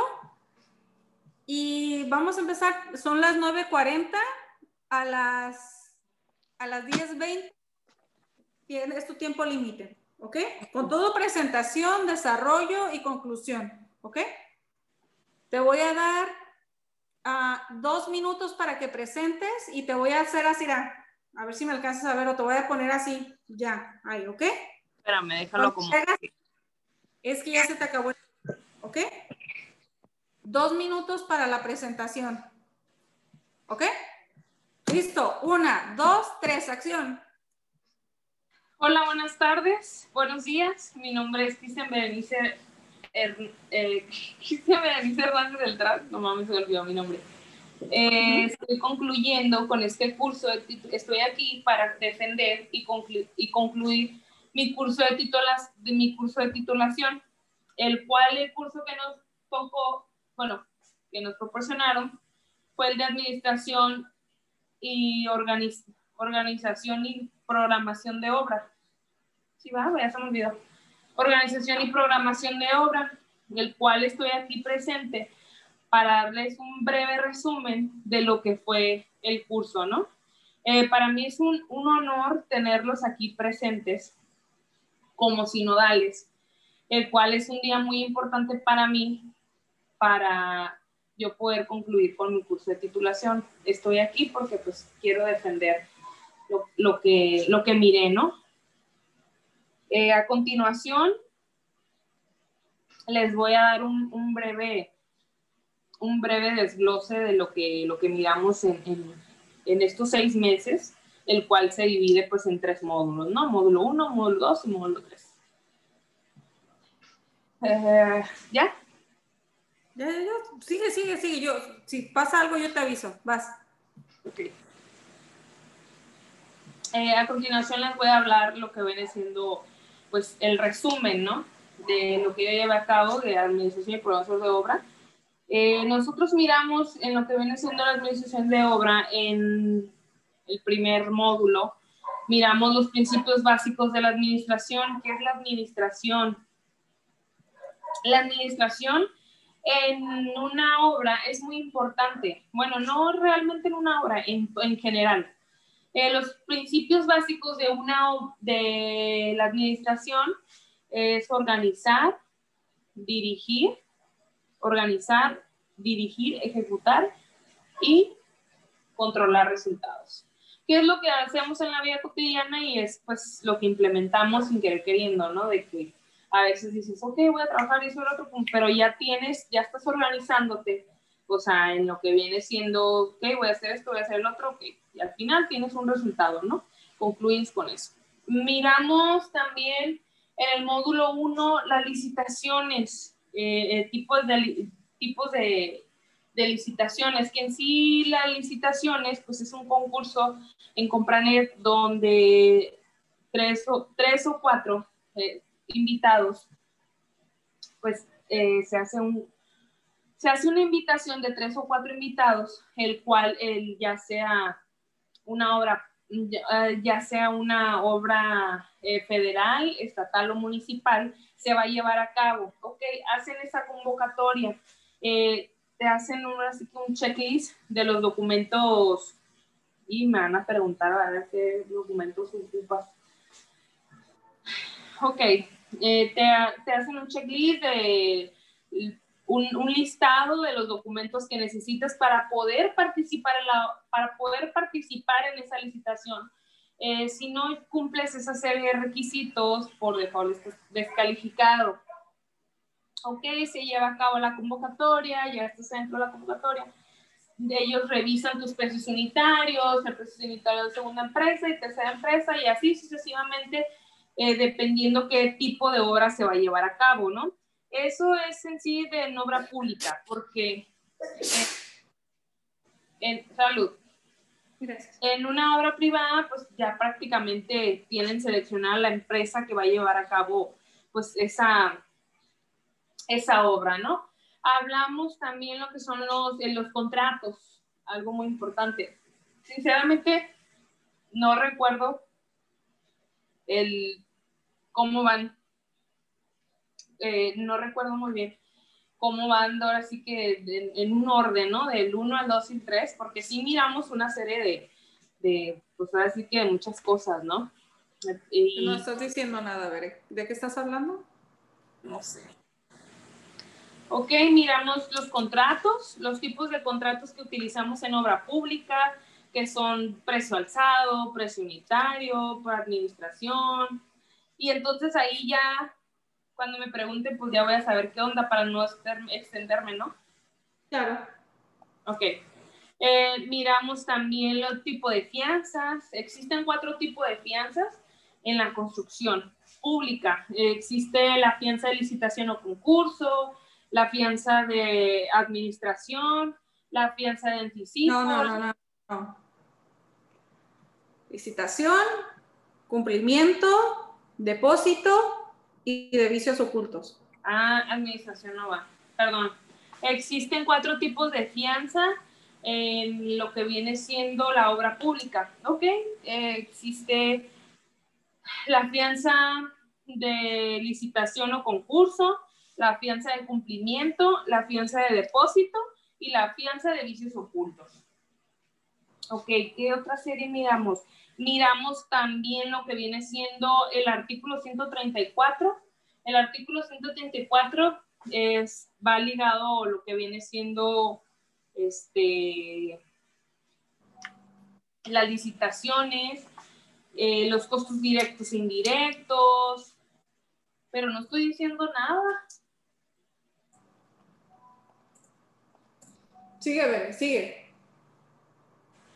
Los costos directos e indirectos, este, cuando los, y, perdón, los costos directos e indirectos, lo que es el, el pasar, qué es el pasar, este, el factor de salario real, eh, lo, que el trabaja, lo que se le paga al trabajador realmente, que viene siendo pues lo trabajado, ¿no? Se hace un, cálculo y, este, y ya para llevar a cabo el, factor que pues estás pagando realmente, ¿no? El salario real eso es el pasar. Hablamos también de los tipos, eh, de los preliminares, el anteproyecto, hablamos del proyecto, hablamos de los planos eh, ejecutivos, el proyecto ejecutivo. El proyecto ejecutivo es una serie de planos, eh, planos de instalaciones eléctricas, plano de instalaciones hidráulicas, plano de hidrosanitaria, plano de no, no, no, no. Los planos ejecutivos, eh, no, me acuerdo cuáles son, pero no los desgloses, hasta que no te pregunte. Ah, ok. Miramos lo que viene siendo el proyecto ejecutivo, el anteproyecto, los preliminares. Este, ¿qué más miramos? Eh, los tipos de empresa. Ah, de hecho, a mí me tocó hacer, a nuestro equipo nos tocó hacer una empresa chica eh, existen tres tipos de empresas, los porcentajes este, que, se le, que se le proporcionan al, al, ante, al, anteproyecto, este, al, especial, al de instalaciones, al estructurista, los porcentajes, este, los honorarios también, el cuales tú vas en una obra, eh, cuál, es el porcentaje que se proporciona por llevar a cabo una, obra este, o, dos obras, este, va incrementando, ¿no? O va bajando, dependiendo el tipo de, obra que, que, vayas a llevar a cabo. ¿Qué más miramos? Este, miramos pues, nuestro proyecto, que fue pues, una casa habitación. Eh, miramos los preliminares, eh, miramos la parte de el director de obra, qué es lo que hace el director de obra, eh, este, no manches, Sigue, Bere, sigue. Eh, miramos también eh, lo que es la ruta crítica, eh, cuándo se aplica la, la, ruta crítica, este, el diario de obra, la bitácora, cómo se aplican las, las estimaciones en un proyecto, cuándo se crea un, un contrato modificatorio. Convenio modificatorio. Hay convenio modificatorio. Eh, ¿Qué tipo de contrato este, te conviene más en, en una obra? Eh, oh, no sé. Vamos a ver. Sácalo todo, sácalo, vomita toda esa información que traes ahí adentro. Traigo un chingo de información. Dale, sácalo, sácalo, por favor.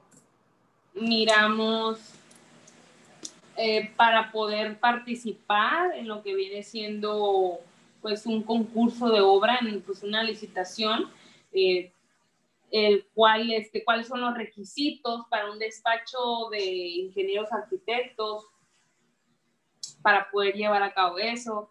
Eh, organización, la organización, ay, es que ya ese no me lo sé. Este, mm, vimos una serie de, lo que viene siendo pues la obra, ¿no? La, la obra pública. Pues la obra pública en sí pues está lo que viene siendo cualquier entidad, eh, entidad federativa, municipal, perdón, federativa, estatal o municipal. Eh, ¿Qué más? En la administración, en grandes rasgos, abarca sinceramente pues una serie de, de proyectos, ¿no? Porque, pues, ¿cómo los llevamos a cabo? Eh, perdón.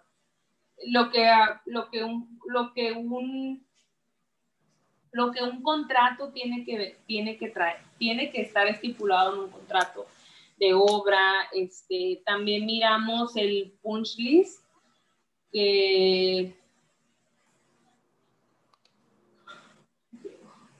¿Qué es el punch list?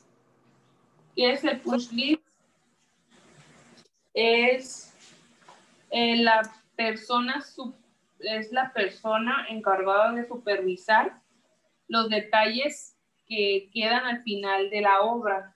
Ok, yo tú, eh, ok, haces tu, haces tu trabajo, tú como, contra, tú como contratista, eh, haces tu chamba, eh, pues queda pendiente que, ok, la pintura, ¿sabes qué? Quedó toda, no se puede decir, toda chorreada, ¿no? Que, que me falta un apagador, que este foco no quedó bien, que la puerta quedó colgando, que la ventana no está bien empotrada. Ese tipo de, de, de detalles son los que tienes que estipular, ¿sabes qué? Pues ocupo que me arregles esto, haces un listado donde tú como contratista y, la otra parte de la supervisión eh, tienen que estar de acuerdo, ¿no? Cuándo se va a llevar a cabo, cómo se va a llevar a cabo y la fecha de entrega, pues que, que tienen estipulado por, por entregar eso, esos detalles, ¿no? Ese es el, el punch list. Pregúntame. Este, a lo mejor fue, fui muy breve en, en este resumen. No sé si sean los nervios pero estoy, quedo a, quedo a sus órdenes por cualquier, quedo abierta a cualquier pregunta que me quieran realizar. ¿Así? Mm, tienes que dar tu conclusión. ¿Qué fue para ti el curso? Ok.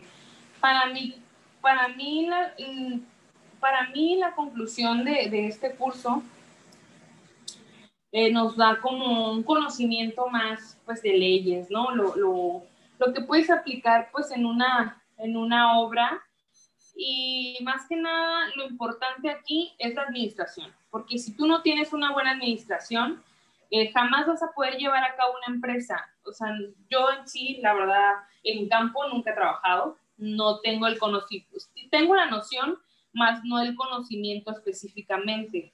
Yo siempre he trabajado en oficina y pues a lo que yo me dedico actualmente, pues es en la evaluación, la, la evaluación de bienes.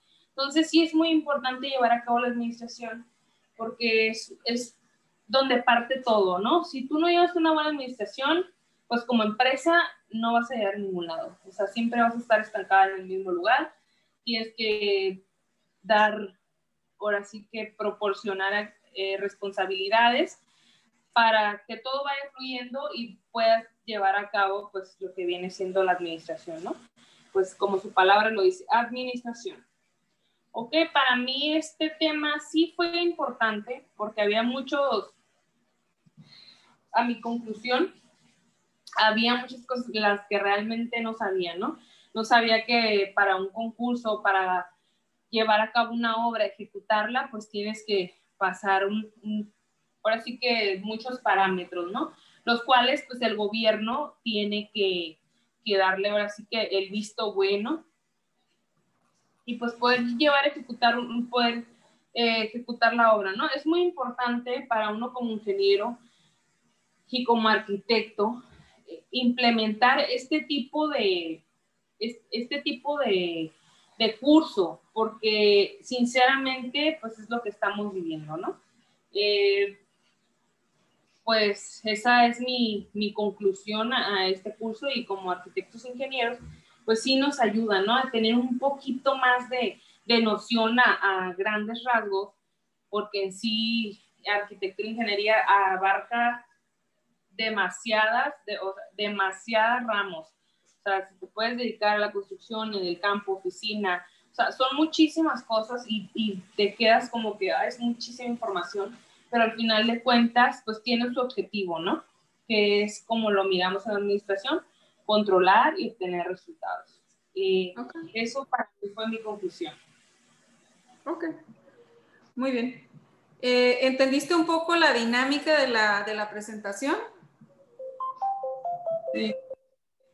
Ok, entonces empezamos primero esta introducción que ahorita yo creo que vamos a practicar unas dos veces más esta presentación para que te desenvuelvas. Hay que recordar, solamente quítate esos nervios y de lo que no digas, no lo vas a decir porque tienes nervios, no porque no te acuerdas. Estás nerviosa y es mucha información es imposible, ojalá que todos tuviéramos la capacidad de poder decir todo lo que está aquí adentro en 20 minutos, porque es bastante, o sea, ni siquiera vas a hablar de lo de los, o sea, de tanto detalle. Hay que tratar, por ejemplo, yo me acuerdo en la diapositiva que te mandé, a ver, acá la tengo. Mira, vamos a hacer, te lo voy a decir yo de lo que yo estoy viendo y voy a tratar de no meterme tanto, ¿está bien? Pere. Espérame. No, tú espérame a mí. Amor. ¿Por qué se llenó la lavadora? ¿Por qué ¿Se llenó? Sí. ¿De agua? Sí. ¿Le pusiste todo? No, tú la moviste aquí. ¿Y ya no se está llenando? ¿Eh? ¿Y ya no está lavando? No, pues tiene todo el rato y ah, cabrón, ¿por qué no se mueve? ¿Está la cámara? Sí. Ya. No, pues ya le quité eso, pero se me hizo raro pues que durara mucho tiempo. No se mira, amor.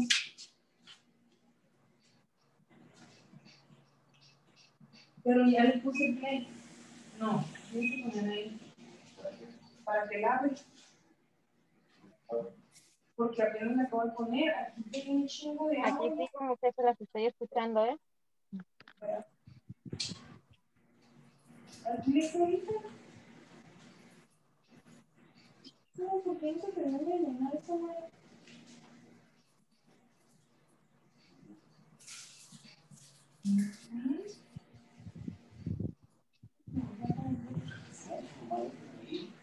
Amor, si ella se hizo bien todo el rato, eso es el tiempo que se va a y ahorita le va a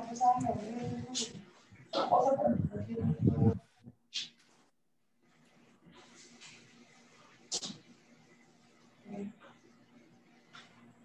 Amor, sigue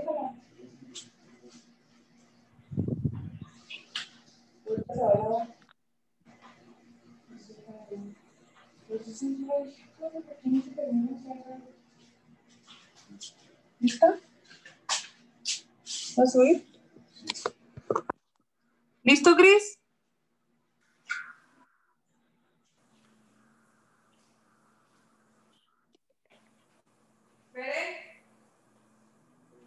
Mande. ¿Ya? Ok. Dime. Toma asiento. Eh, yo acá tengo la, la- quiero que me veas para que más o menos nos demos una idea de, de cómo yo me quiero presentar y a lo mejor te puede servir algo a ti, ¿verdad? Sí, sí. Es que ahorita ya como ya, ah, como hace rato, sí estaba fresca. Y siento que sí me desenvolví bien. Yo siento, ¿verdad? Pero ahorita ya, ya me siento hasta cansada, la neta, saturada. Claro. Entonces, Bueno, vamos a ver. Hola, ¿qué tal? Hola, ¿qué tal? Buenos días, mi nombre es Marta Cristina Jiménez. El día de hoy vengo a defender y a explicarles un poco lo que fue el curso de titulación. En este caso es el tema de administración y programación de obra. Eh, para mí, eh, de verdad que es un honor estar frente a ustedes y que sean parte de este día tan importante para mí. Bueno, eh, en esta les daré una pequeña introducción. En el primer módulo, eh, nosotros abarcamos lo que fue los antecedentes, la administración y alguno, eh, lo que es el grupo staff, eh, los componentes de un despacho de arquitectura y la requisición, lo que se requiere para poder sacar una licitación, para poder sacar un permiso de obra. Hablamos también sobre el artículo 134 y una breve descripción, sin meternos a detalle. Eh, al menos eso es lo que yo les voy a decir. En el segundo módulo hablamos sobre cómo desarrollar un proyecto. Un proyecto, en este caso, eh, a mí me tocó, a mi equipo le tocó desarrollar una casa habitación de un solo nivel. También estaremos hablando de esto. Y en el tercer módulo hablamos sobre el control de la obra, de los documentos importantes que se necesitan para tener, eh, para poder llevar a cabo una obra. ¿Ok? Entonces, el primer módulo, eh, hablamos sobre los antecedentes de la administración. En este caso, hay cuatro principios básicos, que es el de planear, organizar, dirigirse y controlar resultados. En el, eh, también hablamos sobre la estructura organizacional. También hablamos sobre la estructura organizacional. Esta lleva, eso, eh, la organización de un despacho de arquitectura o ingeniería nos, nos proporciona el soporte administrativo necesario para ejecutar los ah, proyectos y, organizas- y, organiz- y se organizan de la siguiente manera. Yo también me pongo nerviosa, ¿ver? ya sé. La organización de un despacho de arquitectura o ingeniería nos proporciona un soporte técnico administrativo necesario para ejecutar los proyectos y se organiza de la siguiente manera. En el área de planeación y producción de proyectos, el área de ejecución y construcción y el área de control. Eh, dentro de esta se encuentran tres tipos de empresa, que es la empresa chica, que tiene un volumen anual de hora de 10, am, 10 millones, eh, la empresa mediana que tiene un volumen anual de 40 millones y la empresa grande que puede ser de 150 millones o más.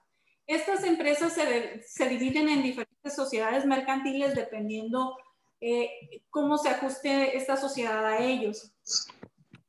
El grupo staff, ente- entendamos que el grupo staff es el grupo de asesores especializados que le van a dar calidad a mi proyecto, independientemente del rubro que sea. Ellos, por ejemplo, puede ser un valuador, un valuador, puede ser una persona de mecánica de suelos, estructuristas, especialistas en instalaciones.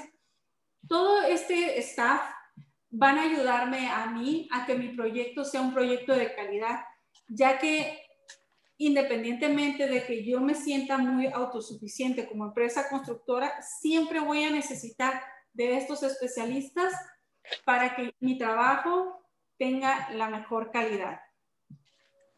Bueno, la organización de un despacho de arquitectura o ingeniería ah, llevan eh, unos requerimientos para que puedan eh, estar activos. Esto es que al menos eh, los requerimientos de los, de los gerentes podría ser que tengan una acreditación de título y cédula profesional. que estén afiliados a la Cámara Mexicana de la Industria y de la Construcción. Es recomendable que tengan esta afiliación, que tengan su registro y su cédula fiscal y darse de alta en el padrón de constructores de la Secretaría de Hacienda y Crédito Público y estar registrados ante el IMSS y el Infonavit. ¿Qué es un anteproyecto? Bueno, el anteproyecto es la parte en donde se inicia, donde un cliente eh, contacta al arquitecto, el cliente le da las ideas al arquitecto o al ingeniero y, estos, y nosotros nos encargamos de darle, de darle imagen, de proyectar en un dibujo lo que él quiere. Como bien dicen que es más fácil tirar papel que estar tirando muros o bloques, eh, es por eso que se hace un anteproyecto. Nosotros captamos las ideas y los mensajes que el cliente nos está dando para poderlos plasmar y, en cierto punto quedar de acuerdo para que nosotros podamos eh, llevar a cabo un proyecto, ¿no? Eh, dentro del anteproyecto, nosotros vamos a tener estudios preliminares incluyen eh, diferentes especializaciones como la mecánica de suelos, el levantamiento topográfico, costos paramétricos, el plan maestro, programa arquitectónico, etc. Y bueno, una vez que nosotros quedamos de acuerdo con el cliente, que le gustó la idea que le propusimos, vamos a iniciar con el proyecto ejecutivo. El proyecto ejecutivo nos va a llevar los planos de proyecto ejecutivo, que son los arquitectónicos, estructurales, de instalación, instalaciones eléctricas, gas y ah, instalaciones especiales. También eh, vamos a llevar lo que son los honorarios, que es lo que nosotros vamos a ganar dependiendo de, del proyecto. Por ejemplo, el anteproyecto lleva el 20%, el proyecto arquitectónico el 30%, el estructural el 26%, 26% el de instalaciones el 12 y el de eh, especificaciones y presupuestos el 12%. Eh, la documentación legal y técnica que se necesita para que un proyecto ejecutivo eh, nos den una licencia es la de deslinde. Ah, no, la documentación que necesitamos anexar dentro del proyecto ejecutivo es la licencia de construcción, el deslinde y el lineamiento oficial la autorización de uso de suelo, el permiso de salubridad y el permiso de bomberos. Esto es lo que necesitamos anexar a nuestro proyecto ejecutivo. Y también hablamos sobre el artículo 134 de la Constitución Política de los Estados Unidos Mexicanos, la cual nos habla sobre las licitaciones. Eh, en este tema se desarrollan artículo por artículo qué es una licitación, por ejemplo, está el artículo 21 que nos habla sobre, no quiero decir eso, prefiero que me lo pregunte. Eh, el contrato es un conjunto de antecedentes que se elaboran a petición de un cliente de, definir tanto cualitativa como cuantitativamente la obra que se desee. un, contrato se define como un documento elaborado en conformidad a la legislación nacional que se suscribe ante un propietario, mandante o cliente y la constructora contratista, que en este caso seríamos nosotros, la cual eh, las partes se comprometen en responsabilidad, derechos y obligaciones para ejecutar la construcción de una obra y deben de tener ciertas características. Mucha información, veré. ¿Verdad que sí? Sí, hay que tomar en cuenta que los servicios son variables y que cada cliente debe ser tratado de manera personalizada.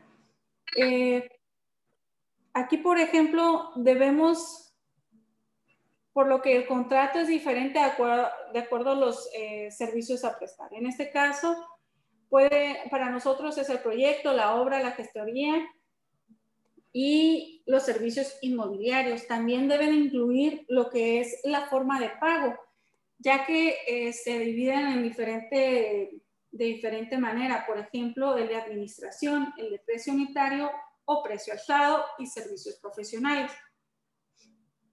El costo de despacho u oficina central, estos se dividen en gastos técnicos administrativos, alquileres, obligaciones y seguros, materiales de consumo, capacitación y programación. Ese es el módulo 1. En el módulo 2 vimos lo que es un desglose de, de presupuesto, que no es otra cosa más que una estimación en una obra se basa en la previsión de los costos añadiéndole un margen de ganancia. La idea detrás de un presupuesto de obra es tener la idea más real posible de los gastos que implica un proyecto. Esto es un desglose de presupuesto, lo que son las estimaciones. El costo directo, ¿qué son los costos directos? Pues, ah, estoy hablando solo.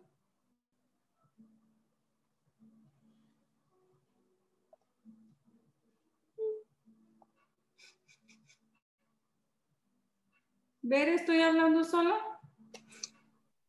Se cortó. Es que lo tengo conectado, se calentó mi teléfono. Y aquí terminamos la presentación. Aquí es un montón de información. Ay, pues sí, pero yo no voy a presentar mañana. Pero yo sí. Es que me voy a lucir como toda una diosa. Sí, te digo que aquí, por ejemplo, eh, pues, yo, o sea, yo te lo estoy diciendo porque lo estoy leyendo, pero, o sea, realmente no sé si me voy a acordar de todo esto.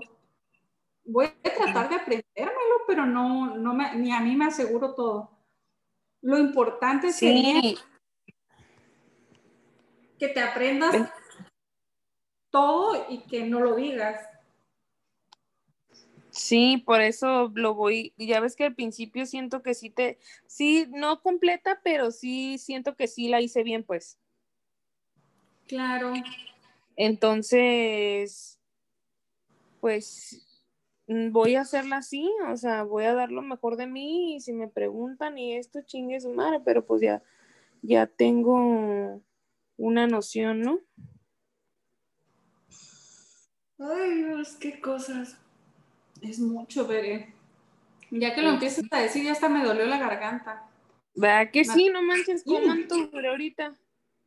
Y hablaste dos veces, mano de obra, el factor de salario real, el factor de salario real, eh, el impuesto sobre la nómina, hablamos sobre materiales. No sé por qué aquí tengo este ejemplo de EP Aeropuerto, programación de obra, yo qué sé.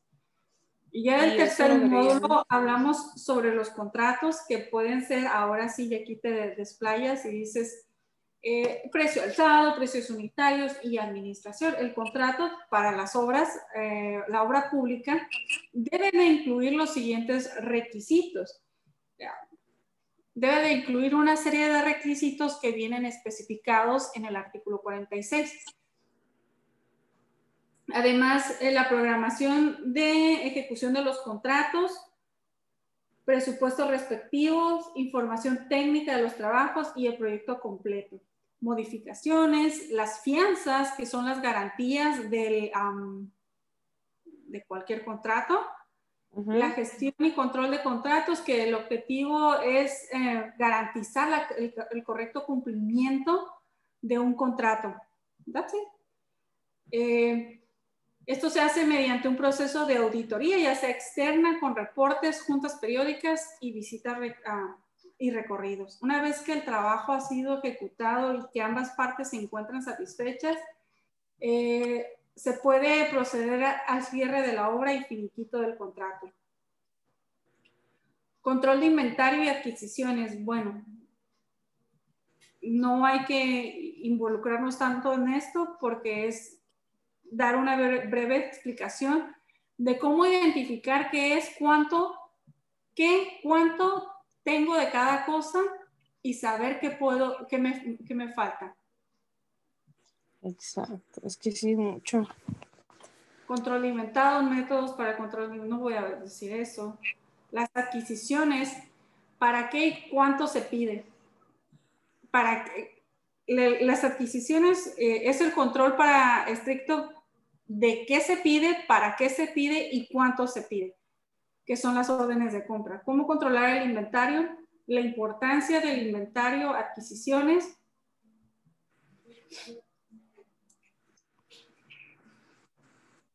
Ya lo vimos esto, la orden de compra.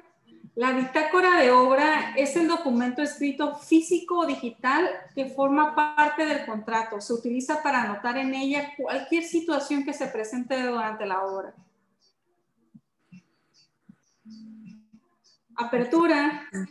La apertura, a mí, eh, lo que pasa es que me dijo que, que no era eso. La apertura de la bitácora de obra es donde llevan eh, todos los datos de la obra. ¿Sabes cómo? A ver si Sí. lo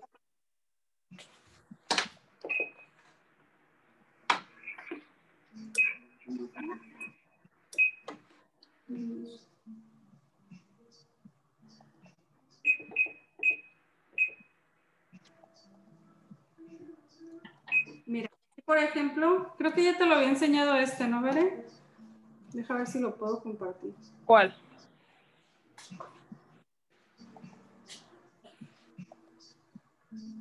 Este, mira.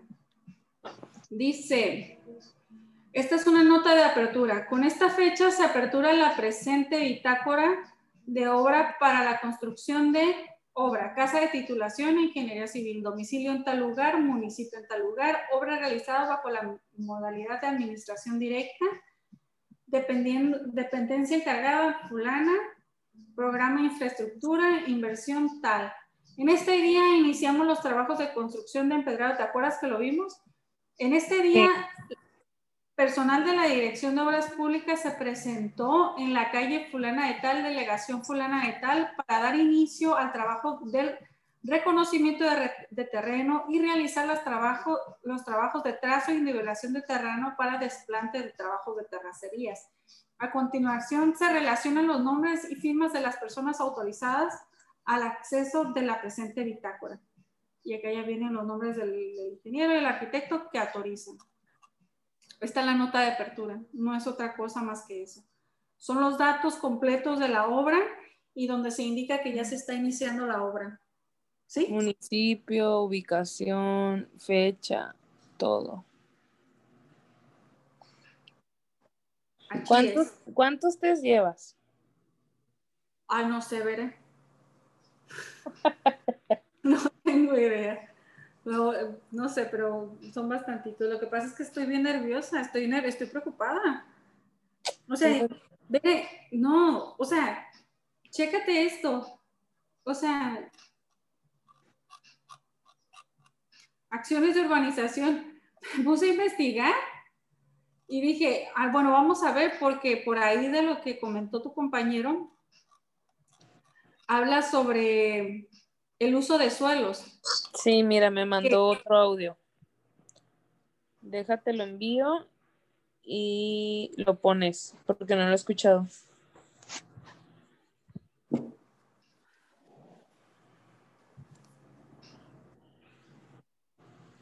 A ver, ponlo.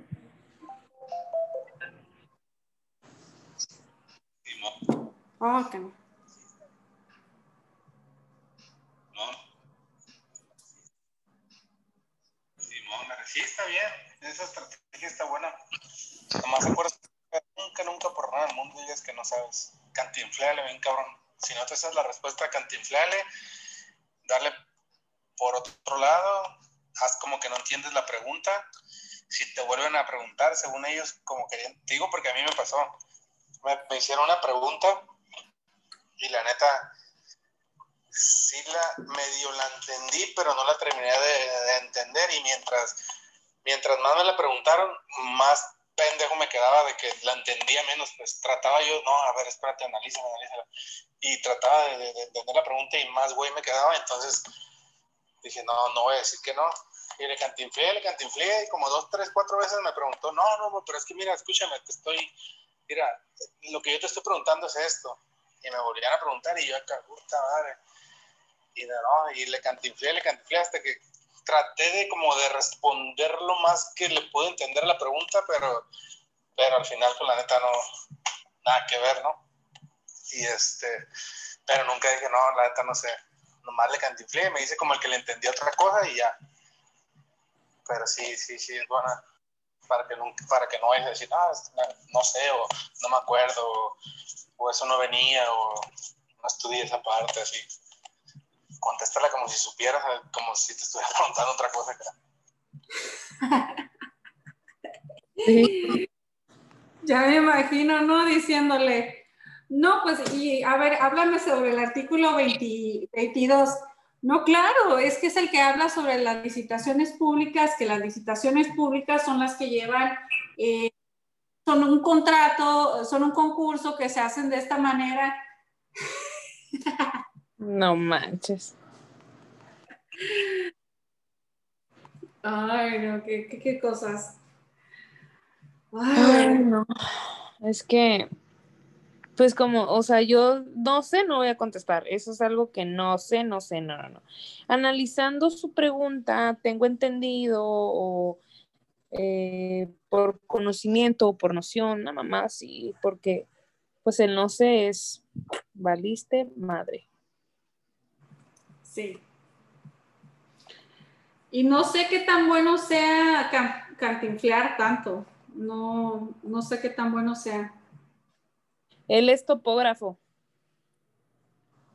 Él me lleva los trabajos de topografía, levantamientos, deslindes, todo ese show. Lo que hace este cuate. Lo que estaba platicando este muchacho.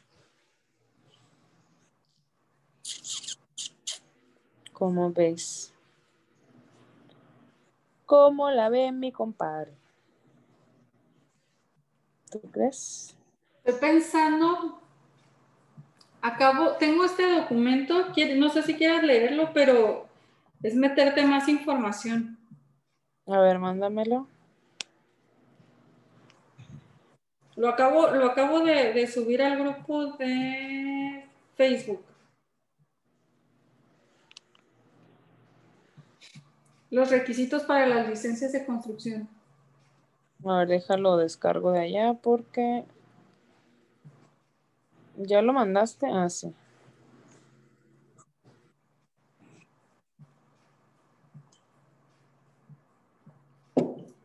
Acción de edificación. Requisitos para solicitar ampliación de comercial menor a 60. Te lo voy a mandar por aquí para tenerlo. Es que en el Messenger no me hallo. Oye, y nadie No se conectó, ¿no? No, pero sabes que ya ni me importa a mí.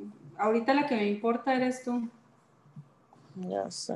Pues es que Ya, sí, no Sí. dejen de hacer que híjole, qué pena por ellos. así es, mi chava. Me- ayer me estaba diciendo un amigo y le decía, ¿por qué te preocupas tanto por ellos? Pues es que así es uno. ¿Quién? Me dijo un amigo y le decía, ¿por qué te preocupas si no se conectan? Y yo, es que así soy. Así soy. Y cuando pues pasan las cosas, cuando yo me, de verdad que estoy preocupadísima, Bere, de que no te pueda ayudar más, te lo juro. Es como, ay, ¿por qué? Pues es que, pues tampoco podemos saturarnos porque mira, si nos saturamos no vamos a llevar a cabo nada. Ya ahorita yo ya, si me preguntas, ya la neta no voy a saber ni qué responderte, sinceramente, porque ya me saturé, pues. Entonces ya me siento así como que, ay, otra vez, como que te enfadas. Entonces mañana lo que voy a hacer, pues me voy a levantar tempranito. eh, ¿Quieres voy a- que voy a- nos ponemos ¿Mande? de acuerdo temprano a las 6 de la mañana? Pues tenía pensado levantar, sí, a las seis y media, siete, o sea, tranquila, desayunar, re- a cambiarme lo que tenga que hacer y vámonos.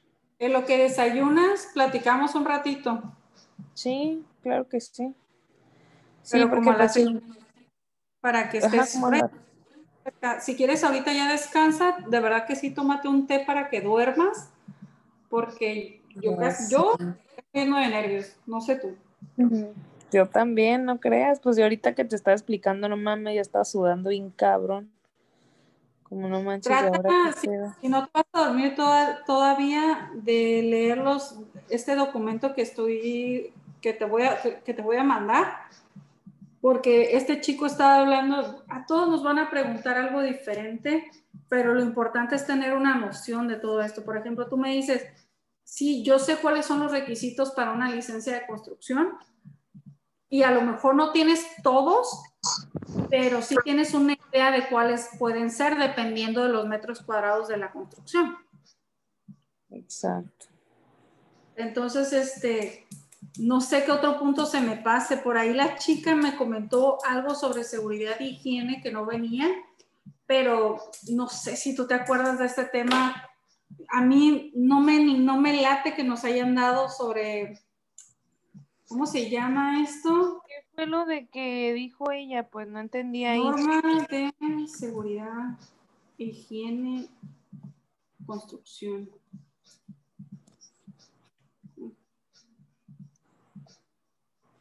No, ahí yo no entendí esa parte. ¿Tú la entendiste? ¿De qué? De lo de, seguridad e higiene. Ajá. Dice capítulo de seguridad e higiene. No sé dónde, de dónde saquen esto. Estoy descargando un archivo, ¿ven? Mira, Ajá. déjame cómo compartir la pantalla. Mira, dice Estado Unido Mexicano, seguridad e higiene en la obra. La seguridad, capítulo 18, higiene en la obra, introducción.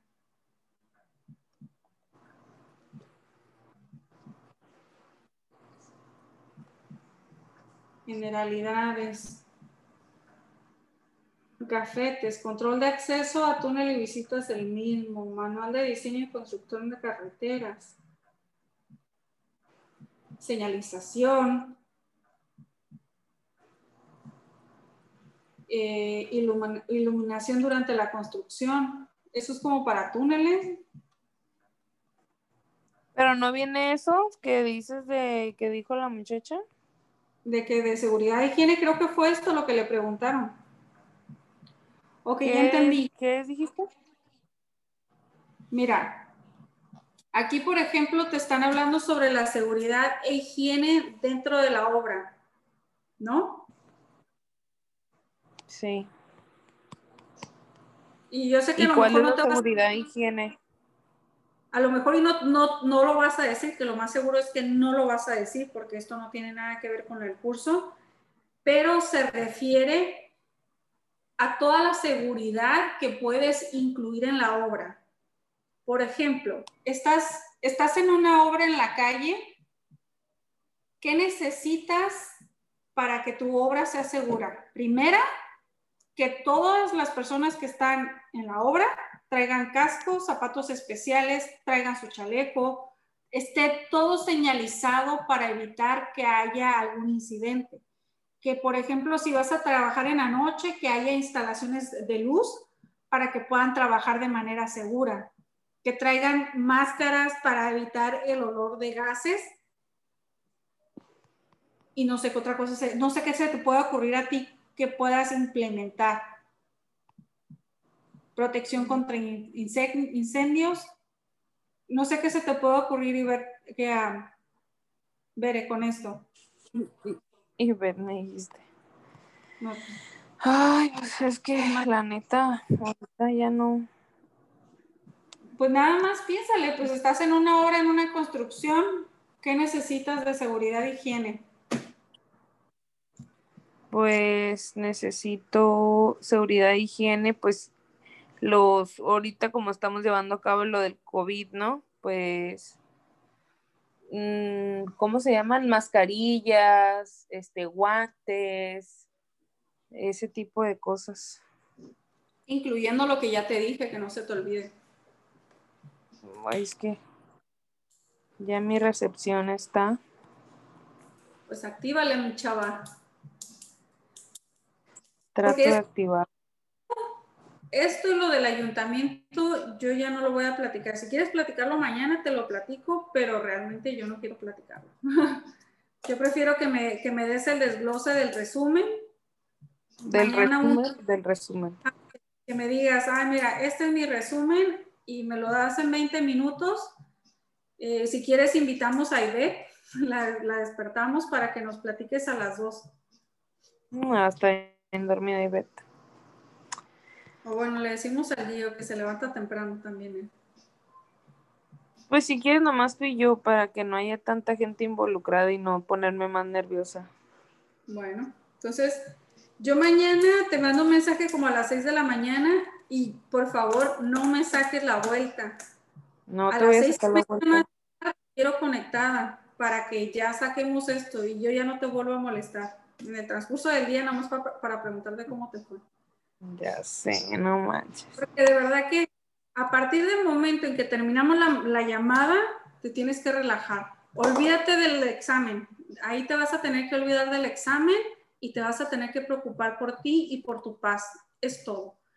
Te relajas, te tomas té, eh, te das la vuelta, eh, no se le dices a tu a, a Pacheli que te ayuden en algo, hacen algo diferente, que te cuente chistes, que hagan algo para que para que vayas fresca. ¿Es cómo? Sí. Ahorita si quieres lee, pero ya no te frustres más. Lo que sabes, sabes y lo que no sabes ya fue ya. Y también no tiene sentido que te martirices y si no te prendes algo de aquí de seguridad y higiene. Nada más no quiero que, que te agarren en curva, ¿sabes cómo? Sí. Bueno, entonces ya te dejo siendo tarde. Está bueno, pues muchos thank que descanses. Bye, bye. Bye, bye. Bye.